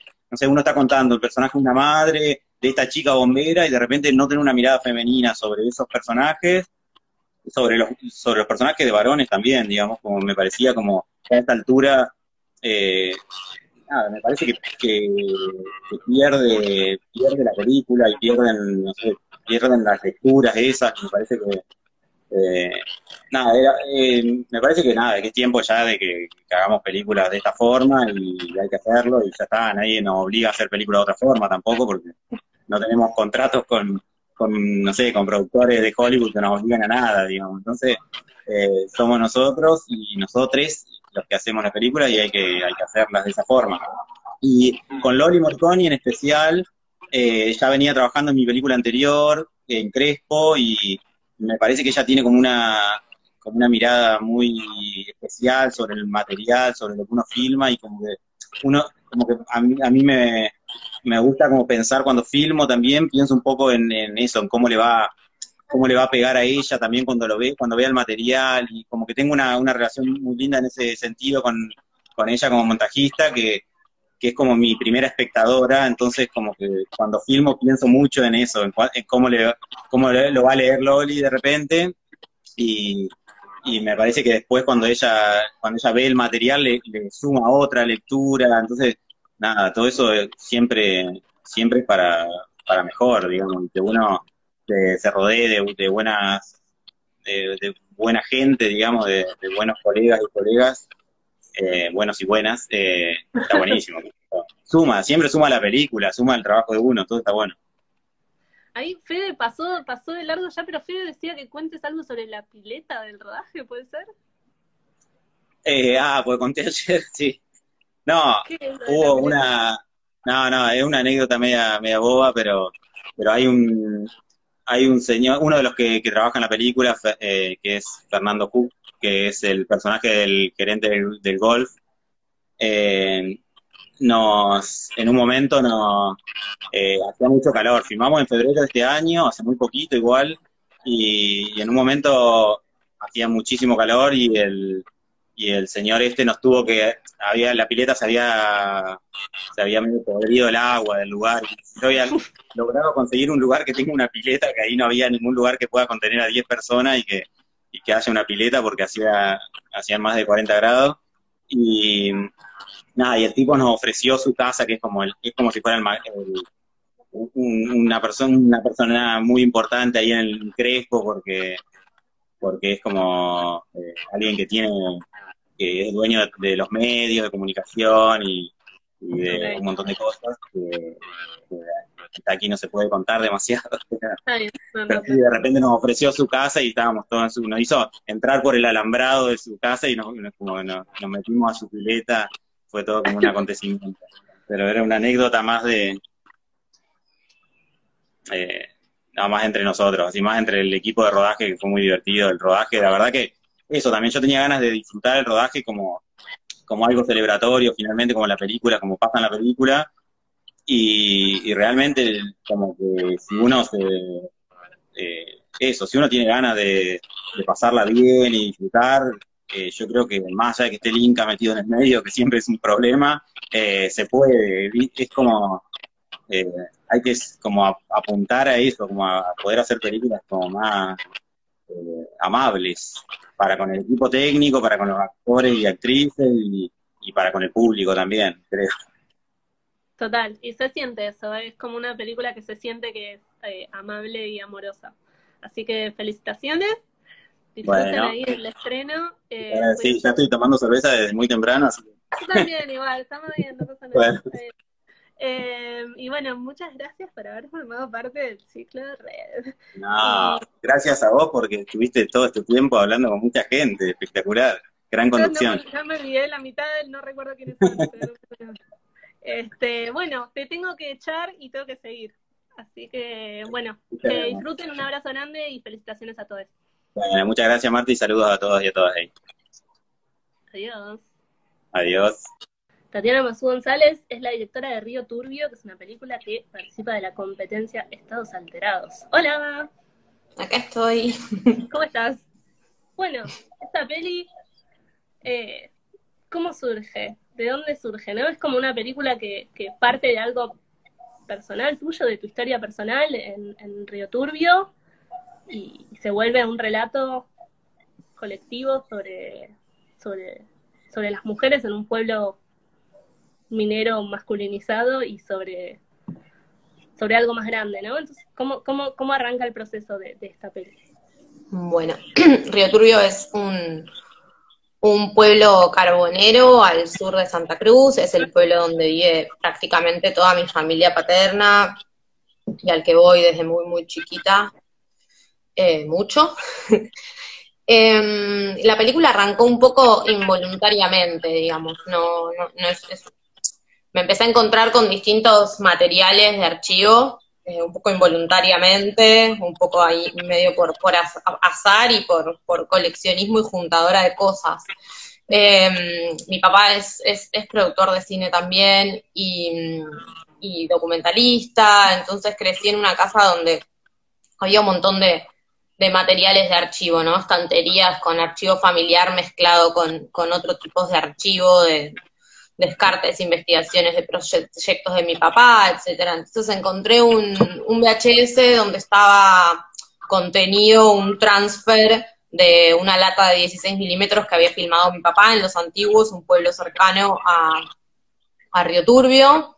Eh, y el material era, bueno, el sonido se había perdido, el material era mudo y, y quedaba la imagen con todas las veladuras del fílmico y el glitch de la cinta gastada también por el tiempo. Me empezó a parecer como un material bastante elocuente sobre esa aridez de esa zona de la Patagonia y, escribí un poema mientras veía esos materiales y en el poema, o sea, un poema como medio automático, y en ese poema me preguntaba por el lugar de las mujeres en ese material de archivo, que estaban como muy invisibilizadas o sesgadas en- hacia los límites de cuadros o cuestiones así.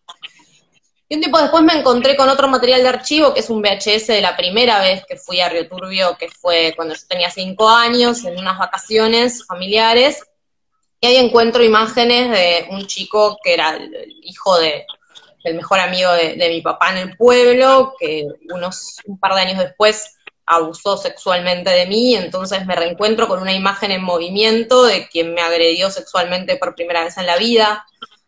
Eh, eso fue como una, una situación muy, dura y un poco un, un disparador y una emoción que me hizo retomar ese poema y esas imágenes que había encontrado unas semanas antes.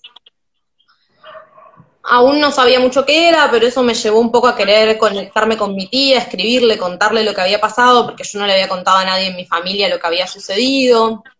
Y a la semana siguiente me, me encuentro en la calle un libro de, geología del subsuelo, o sea, la geología dedicada a la extracción de, petróleo y de carbón. Y, justo mi tía me responde, como muy conmocionada por lo que le contaba, y yo empiezo a preguntarle también si, si ella tenía algo para leer sobre, sobre mujeres y minería, porque mi tía vive allá, es activista feminista y, y es historiadora, y justo estaba haciendo una investigación sobre el tema, entonces me envía un, un paper que estaba escribiendo. Y un poco todas esas piecitas, que, en un momento yo no sabía que eso era una película o que lo que estaba haciendo era una película, empezaron a, convivir un poco como en mi escritorio, ¿no? Esos, esos objetos y en la computadora, una foto de mi abuela con un arma disparando fuera de cuadro que la quería escanear y el escáner la, la reproducía mal todo el tiempo, no, no la lograba escanear bien. Entonces empezó a aparecer, bueno, todos estos materiales de archivo y todos materiales que eran mudos, eh, que no tenían sonido, que el sonido estaba perdido, que el sonido estaba gastado y la imagen en muchos casos con errores. Y empecé a relacionar mucho esto eh, con, mi propio silencio, eh, como, mujer que había sufrido una situación de violencia, y un poco empecé a convivir con todos estos materiales cual detective que junta cositas y las intenta unir con hilo rojo en una pared. Y, esos eh, eh, y a partir de ahí en un momento me di cuenta de que estaba involuntariamente haciendo una película.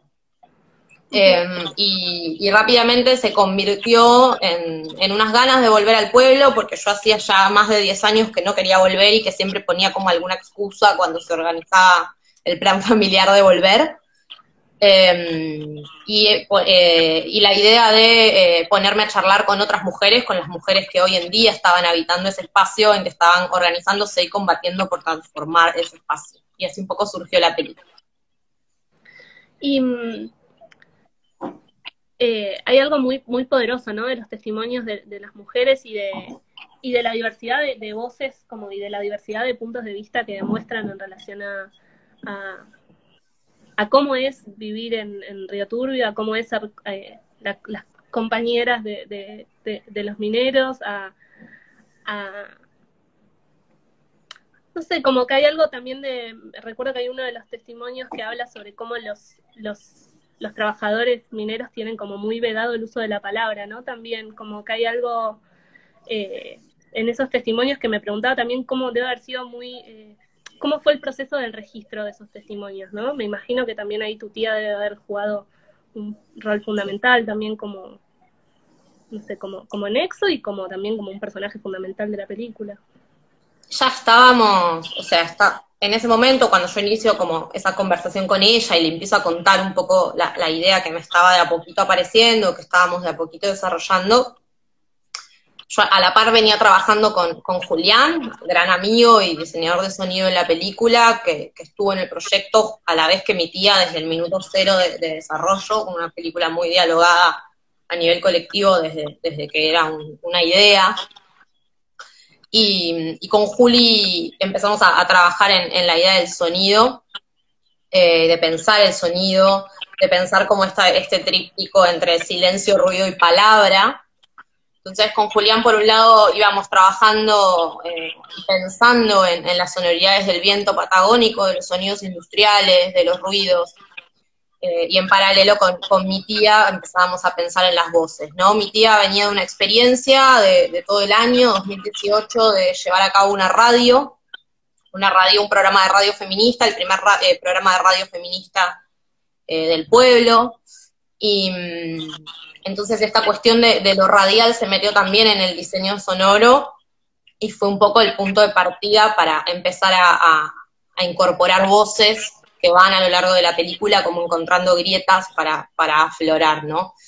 En la práctica, sí, mi tía fue gran parte de, si bien hay, personas entrevistadas que, conozco y que son muy cercanas a mí o a mi familia, eh, está la señora que, que cuidó a mi papá y a mis tíos toda la vida, hay una primita mía, está mi propia tía, está una amiga de mi papá del secundario, digo, como hay, hay voces que son muy cercanas, pero también hay otras a las que llegué sí a partir de, la inscripción en el activismo local de mi tía, prácticamente, básicamente son, son lo que son las mujeres del carbón, que son trabajadoras de superficie de mina o compañeras de, de mineros.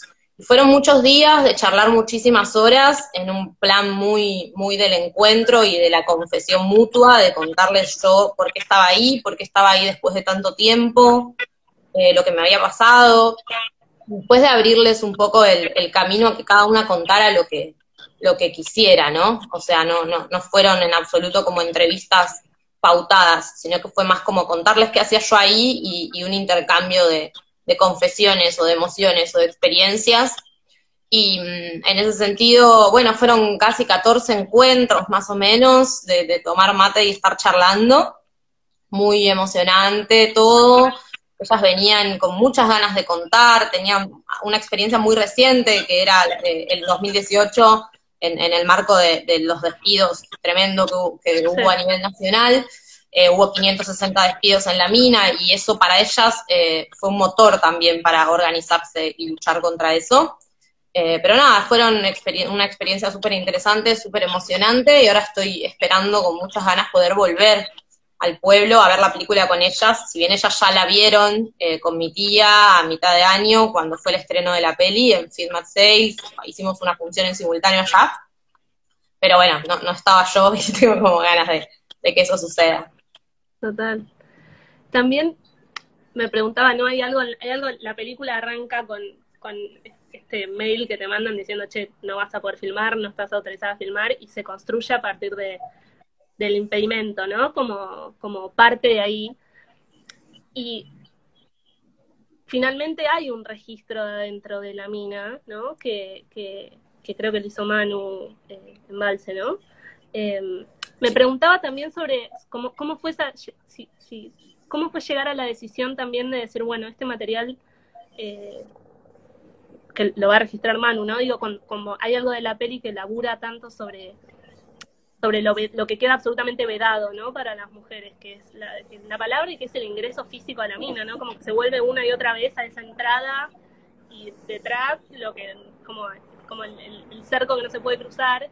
Y me preguntaba uh -huh. también cómo fue la decisión, como está pasando un avión, no sé, no sé si me escuchás, pero eh, cómo fue la decisión como me imagino que también digo toda la peli se nota que es de un trabajo y, y, por cómo te vengo escuchando hablar en entrevistas y todo como un trabajo colectivo muy muy muy cercano con, con, con, los chicos y cómo fue la decisión también de que bueno de que entre Manu y registre no como este bueno había como algo en primer lugar de, de, del enfoque para mí feminista que tiene la película que es, un enfoque feminista que es a la vez clasista e intenta estar eh, todo el tiempo y, recuperar la, importancia no solo de la organización feminista, sino también de la organización obrera, y no solo de la mujer obrera, sino de la clase en general. Eh, entonces, en ese sentido, la primera idea que me apareció a mí tenía que ver con, con pensar esta idea de, de, del aliarse, ¿no? Eh, de, del cruce entre género y clase y de, aliarse, y en ese sentido la primera idea era darle una, cámara a, uno de los trabajadores y que filmaran ellos adentro. Eso en un momento fue una posibilidad. Eh, de hecho, terminamos entrando a la mina porque el permiso a la empresa nos lo negó de plano desde el comienzo, no solo para que entrara yo, sino para que entraran Manu y Julián, mis compañeros varones. Eh, y así que esa era un poco la idea en un principio. Eh, después terminamos pegando muy buena onda con, con la lista multicolor, que en ese momento tenía la, eh, a su cargo la, comisión de, de, comunicación de, y de cultura del sindicato, y entramos, va, entraron los chicos clandestinamente con, con el apoyo de, los trabajadores a la mina, y así se filmó esa escena, un poco en esta, digo, alianza mutua, digo, antes te escuchaba hablar con Eduardo de, los roles, ¿no? Y, de los géneros, y la cuestión del cupo, con la que obviamente estoy totalmente de acuerdo, pero yo soy también una persona que, está siempre muy rodeada de varones y siempre he tenido muchos amigos varones y, a veces me, pregunto por qué me, me, he rodeado tanto, siempre más de, amigos varones o de compañeros de trabajo varones, y creo que hay algo como de, cómo soy yo, de, sentir eso también como un desafío, ese vincularme con, con masculinidades como, como una suerte de desafío o, de resistencia, digo, si bien también el equipo está lleno de compañeras, eh, pero creo que hubo un poco de eso. Y también, qué sé yo, yo con Manu trabajo hace muchos años, y con Julián también, y tenemos los tres como, como una telepatía y una conexión muy grande a la hora de, pensar los proyectos, y para mí fue como una, una confianza total que, entraran ellos dos, y, fue todo muy a través del diálogo, ¿no? Había mucha claridad porque el proyecto fue concebido grupal y colectivamente a pesar de que partía de algo personal y había mucha claridad en lo que tenían que, ir a buscar o ir a sentir ahí adentro y, cómo tenían que, hacer, que, pasar por esa experiencia de, la mano de la compañía de, de, los trabajadores de Mina.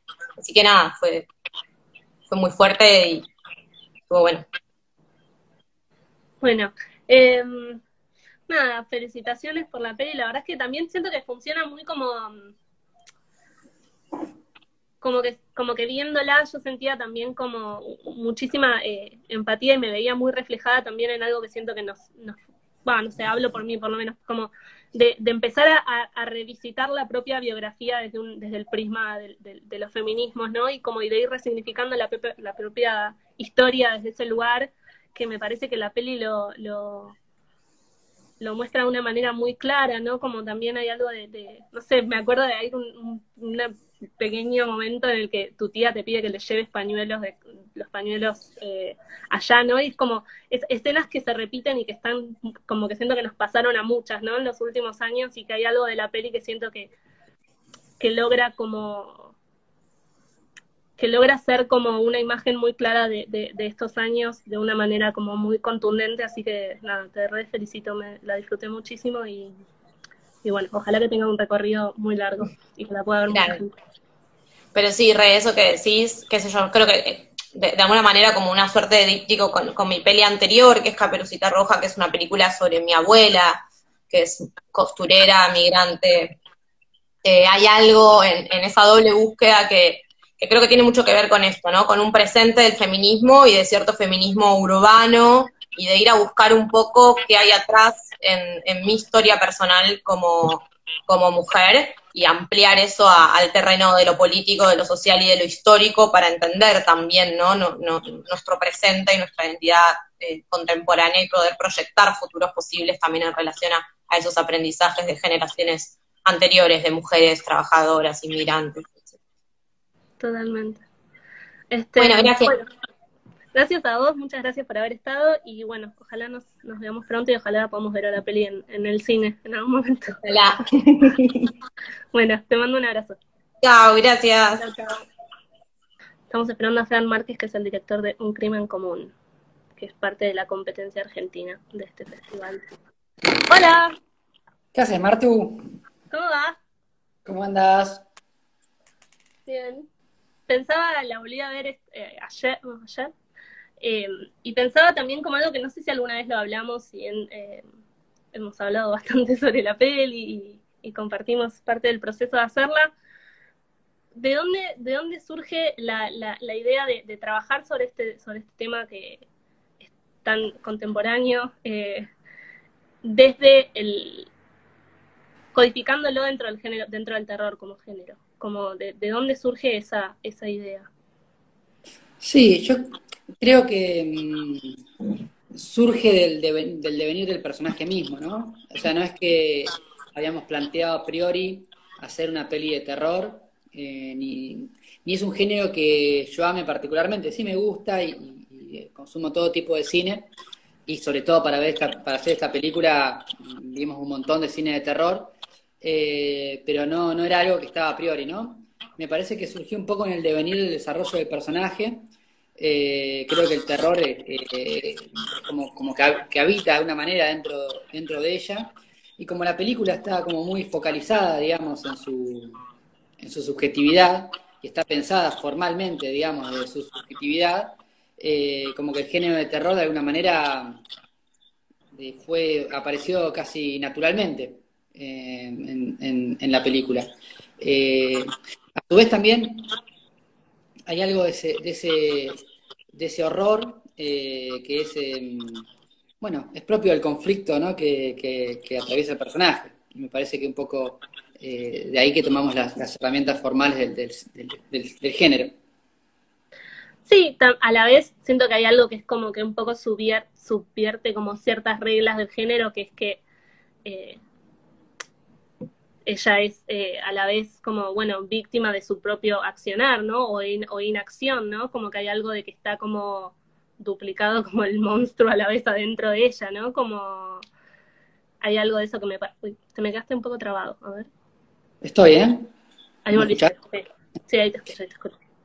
Sí, no, yo te, te escuché perfecto. Sí, y, y, también había algo como que era como un, un riesgo y una apuesta de que no hay ningún en la película, digamos, no hay ningún elemento concreto, o sea, no hay un monstruo, no hay el fantasma, no hay, no hay nada. Para mí es una especie de terror medio metafísico existencial, que en definitiva es el, el conflicto que le atraviesa el personaje, ¿no? Un conflicto existencial, un conflicto que tiene que ver con el, con el sentido, con el sentido de su vida que, que empieza a, a derrumbarse de alguna manera, para, para necesariamente tener que reconstruirse en algo que en la película no está, pero, que esperemos que esté.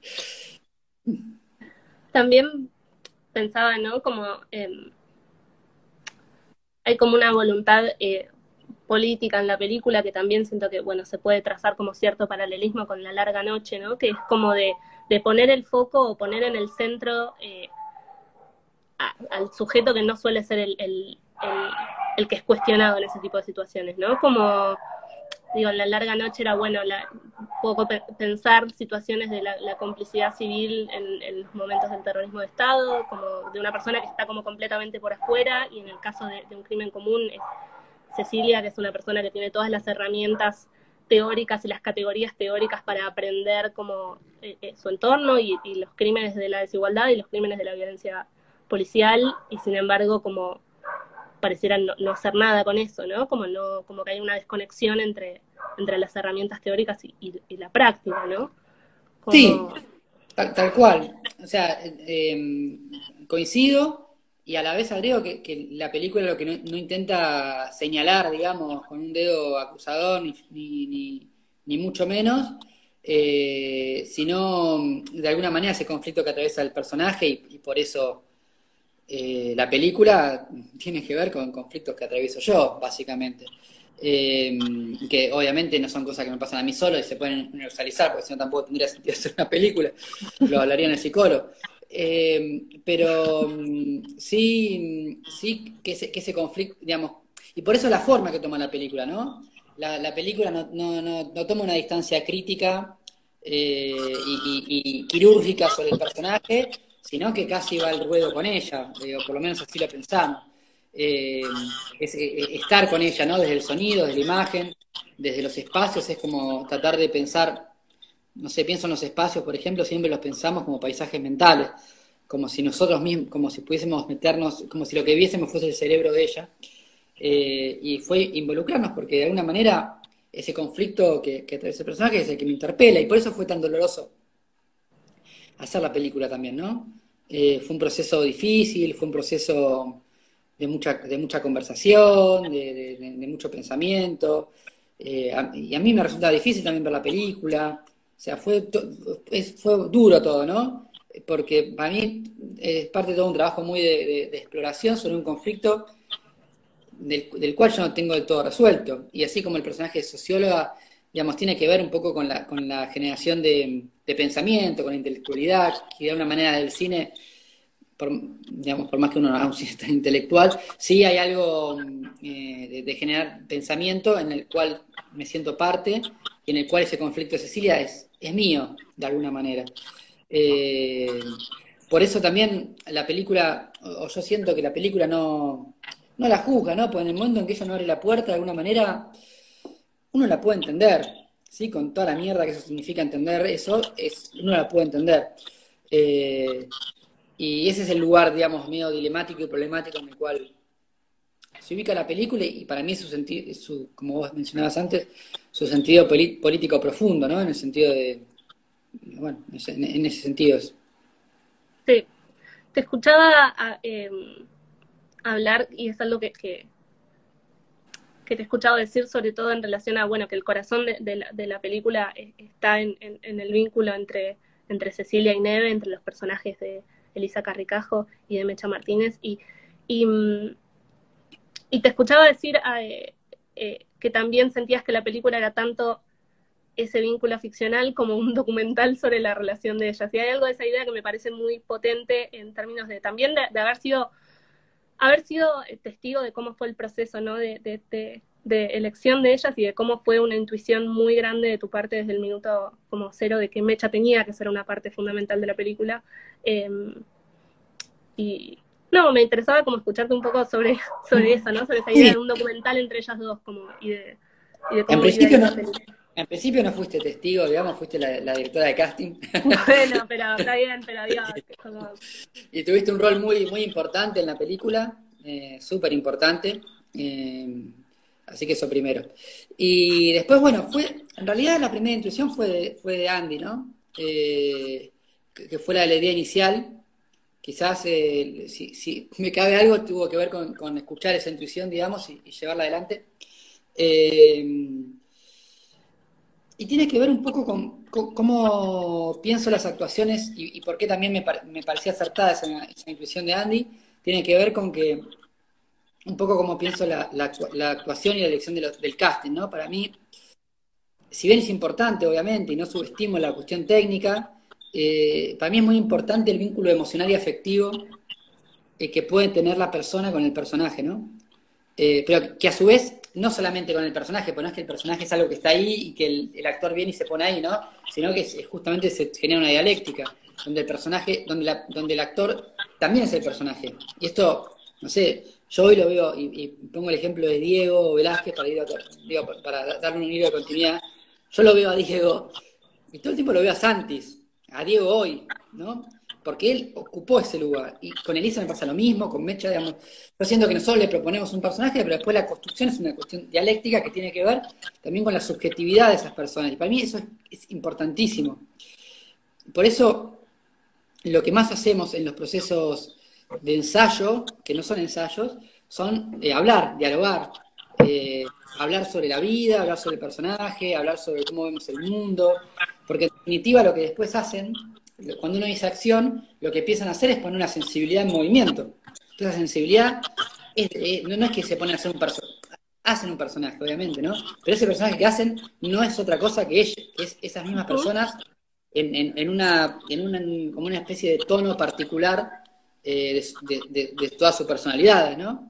Eh, y entonces, en el caso de, por ejemplo, de Mecha, que fue una, una decisión más arriesgada, porque Mecha no es una actriz ni profesional, ni es una persona que estudió teatro, ni es una persona que hubiese aspirado a actuar, digamos. Ella es una dirigente piquetera, eh, una dirigente social, eh, que es amiga, además, y que mm, nosotros pensamos que lo, lo que había algo del personaje de Neve, que si uno no, no, tiene cier- cier- cierta experiencia en el cuerpo, cierta experiencia, eh, eh, sí, en el cuerpo, vital, digamos, con ese conflicto, eh, no se puede interpretar, digamos, eso, eh, entiendo yo, ¿no? Desde mi poco conocimiento sobre el universo teatral también, ¿no? Quizás tiene que ver con, con más con mis límites, pero bueno, eh, siento que eso no se, que que eso necesita, digamos, hay algo que tiene que, que, que, que la memoria del cuerpo tiene que reconocer. Y a su vez, la, la- que esté Mecha en el, en el elenco también era, un- era un- una especie de brújula en el momento de la escritura del guion. Porque había muchas escenas que quizás nosotros escribíamos, de, digo nosotros, me refiero a Tomás Downey, que es el guionista, escribíamos también desde, nuestro prejuicio, desde nuestros prejuicios de clase. Entonces, por ejemplo, una escena donde eh, Mecha, eh, Neve recibe a, a Cecilia en su casa eh, y el personaje de Neve es la, la trabajadora doméstica, seguía, en la escritura del guion seguía siendo la trabajadora doméstica aún en su casa. Y eso, cuando te- teníamos que proyectar la imagen de Mecha, que yo la conozco como una mujer fuerte, aguerrida, de- de- era ridículo, era, un- era una, estupidez eso que estaba escrito, era una, una cosa manierista, que tiene que ver con los prejuicios de clase, que, los, que uno puede ser crítico, pero a los cuales uno no puede escapar. Puede ser crítico, combatirlos, sí, pero necesita eh, hacer... Bueno, y la presencia de Mecha era fundamental. Y por otro lado, yo recién mencionaba lo de los ensayos, que era más, más que nada hablar y, conversar. También una el, vínculo que se generó entre Mecha y Elisa es un vínculo hermoso y que se permanece aún hoy. Eh, y, y creo que de alguna manera, y creo que vos remitías a eso, lo he dicho en alguna entrevista, a mí me parece que la, que la película está eso, ese encuentro. Y creo que es una ficción entre Cecilia y Neve, pero también es un documental entre, entre Mecha y Elisa y lo que ocurrió entre ellas. Sí, totalmente. Sí. También me quedé muy como volviendo a ver la película, como hay algo del, del final, ¿no? Como de la imagen de- del final, como toda esa escena que estaba tratando, como estuve tratando de encontrar el, guion, el físico, y no lo encontré en mi casa, entonces no me podía acordar si esa escena estaba escrita desde el principio, como que terminaba así la película, porque tiene, hay una potencia hay un nivel de verdad en lo que sucede con Elisa en esa escena que, que nada, como que me preguntaba también eso, como cómo fue, cómo se materializó es- ese momento como el final de la película, ¿no? Mira, yo no, no sé qué versión has leído vos del guion, porque original, la primera versión del guion tenía un final muy afrancesado, una cosa que por suerte no filmamos eso, donde ella en vez de estar en una, en una montaña rusa estaba en una vuelta al mundo y la vuelta al mundo terminaba, como medio se trababa cuando ella estaba arriba y ella veía desde ahí arriba todo el barrio de, de Neve. Sí, creo que esa leí yo, sí, creo que sí, porque ahora que lo decís me resuena de haber leído eso, sí. Era eso, ¿no? Y después, eh, y para, digamos, esto da cuenta algo que es algo que muchas veces se dice, pero a veces uno no, termina de, materializar esto que decimos es un arte colectivo, es un arte colectivo. Fue una idea de Fede Lastra, ¿no? Del fotógrafo, que cuando, también cuando me lo dijo, eh, la cosa es saber escuchar, básicamente. Ese es nuestro trabajo, saber escuchar. Eh, dijo, ¿por qué en una montaña? Y sí, era una montaña rusa, claramente. Y después cuando le, dijimos a, Elisa en la montaña rusa, Elisa había, tuvo una mala experiencia en una montaña rusa y, era difícil para ella volver a, hacer esa, esa, escena. Yo le dije, bueno, no sé, no, si no, no. Me dijo, sí, sí, sí, vamos a hacerlo esta película, me da cuenta que yo tengo que ir hasta el final, dijo él. Eh, pero la única condición es que hagamos una sola toma. Eh, y el guion, lo único que decía es, eran cinco o seis renglones, donde decía, llora, ríe, grita algo así, ¿no? Eh, y él antes de subirse me dice, mira, yo no sé qué me va a pasar ahí arriba. Yo quizás me quedo callada. Yo, bueno, Eli, es... Eh, y, y, en parte es una escena, en parte es una escena documental. Vuelvo, ¿no? A la idea de lo documental. En parte esa, esa escena de la montaña rusa es una escena documental. Y lo que hace Eli ahí es increíble. Y pasó algo también muy, muy, muy fuerte, digamos, en, digamos, en, la zona de montaña rusa está la última decisión que tomamos en el sonido, con Abel, nuestro querido Abel, que no está más y que tanto extrañamos y que hizo un trabajo inmenso en la película. Eh, la, toma de sonido es, muy mala técnicamente, porque tiene, digamos, hay algo del directo que era muy dificultoso tomarlo, eh, no, no, viajaba nadie de sonido, viajaba el, micrófono ahí, eh, y y, está muy llena de, está muy contaminado el sonido de, ella, ¿no? Entonces lo doblamos. Hicimos el doblaje, hicimos el doblaje y así estuvimos todas las jornadas de, armado de bandas y de mezcla. Último día, me acuerdo que estábamos con Martín Ilmanovich y, y Abel. Noche, ¿podemos escuchar de nuevo la, el, lo dobló muy bien Eli, eh, creíble lo que hizo, ¿no? ¿Podemos escuchar de nuevo el original? y escuchamos el original y, nos quedamos, bueno, un poco la sensación que yo espero que le quede a la gente cuando ve esa escena, ¿no? Te quedas como helado. Eh, y, creo que gran parte del, de lo que ocurre con el sonido, de que lo que ocurre con esa escena es un 50 y 50, ¿no? Esa imagen y ese sonido eh, directo con todos los problemas técnicos que puede tener, pero que a nivel dramático es eh, potentísimo. Sí, sí, es visceral, es como absolutamente visceral, como... Tal cual. Físico, ¿no? Que la, que la película es una película para mí que propone una experiencia física, ¿no? Por eso la importancia de la sala, ¿no? Eh, eh, propone una experiencia física y esa última escena claramente es eso, es una experiencia física.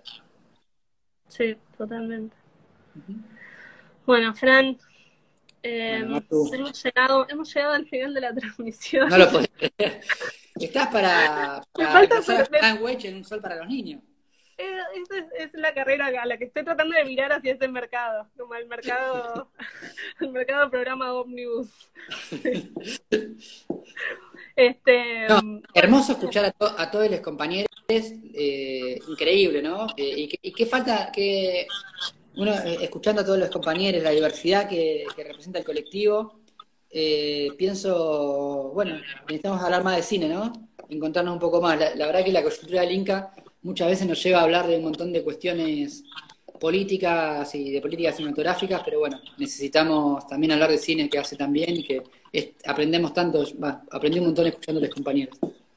Sí, 100%. Incluso, nada, como con algunos es quizás la primera vez que tenemos una conversación en la que estamos hablando específicamente de cine, así que la verdad que fue una oportunidad eh, re linda em, compartir hoy. Bueno, chao a todos, gracias por haber estado. Queda esto colgado en el, en el feed, después lo pueden escuchar. Chao, chao.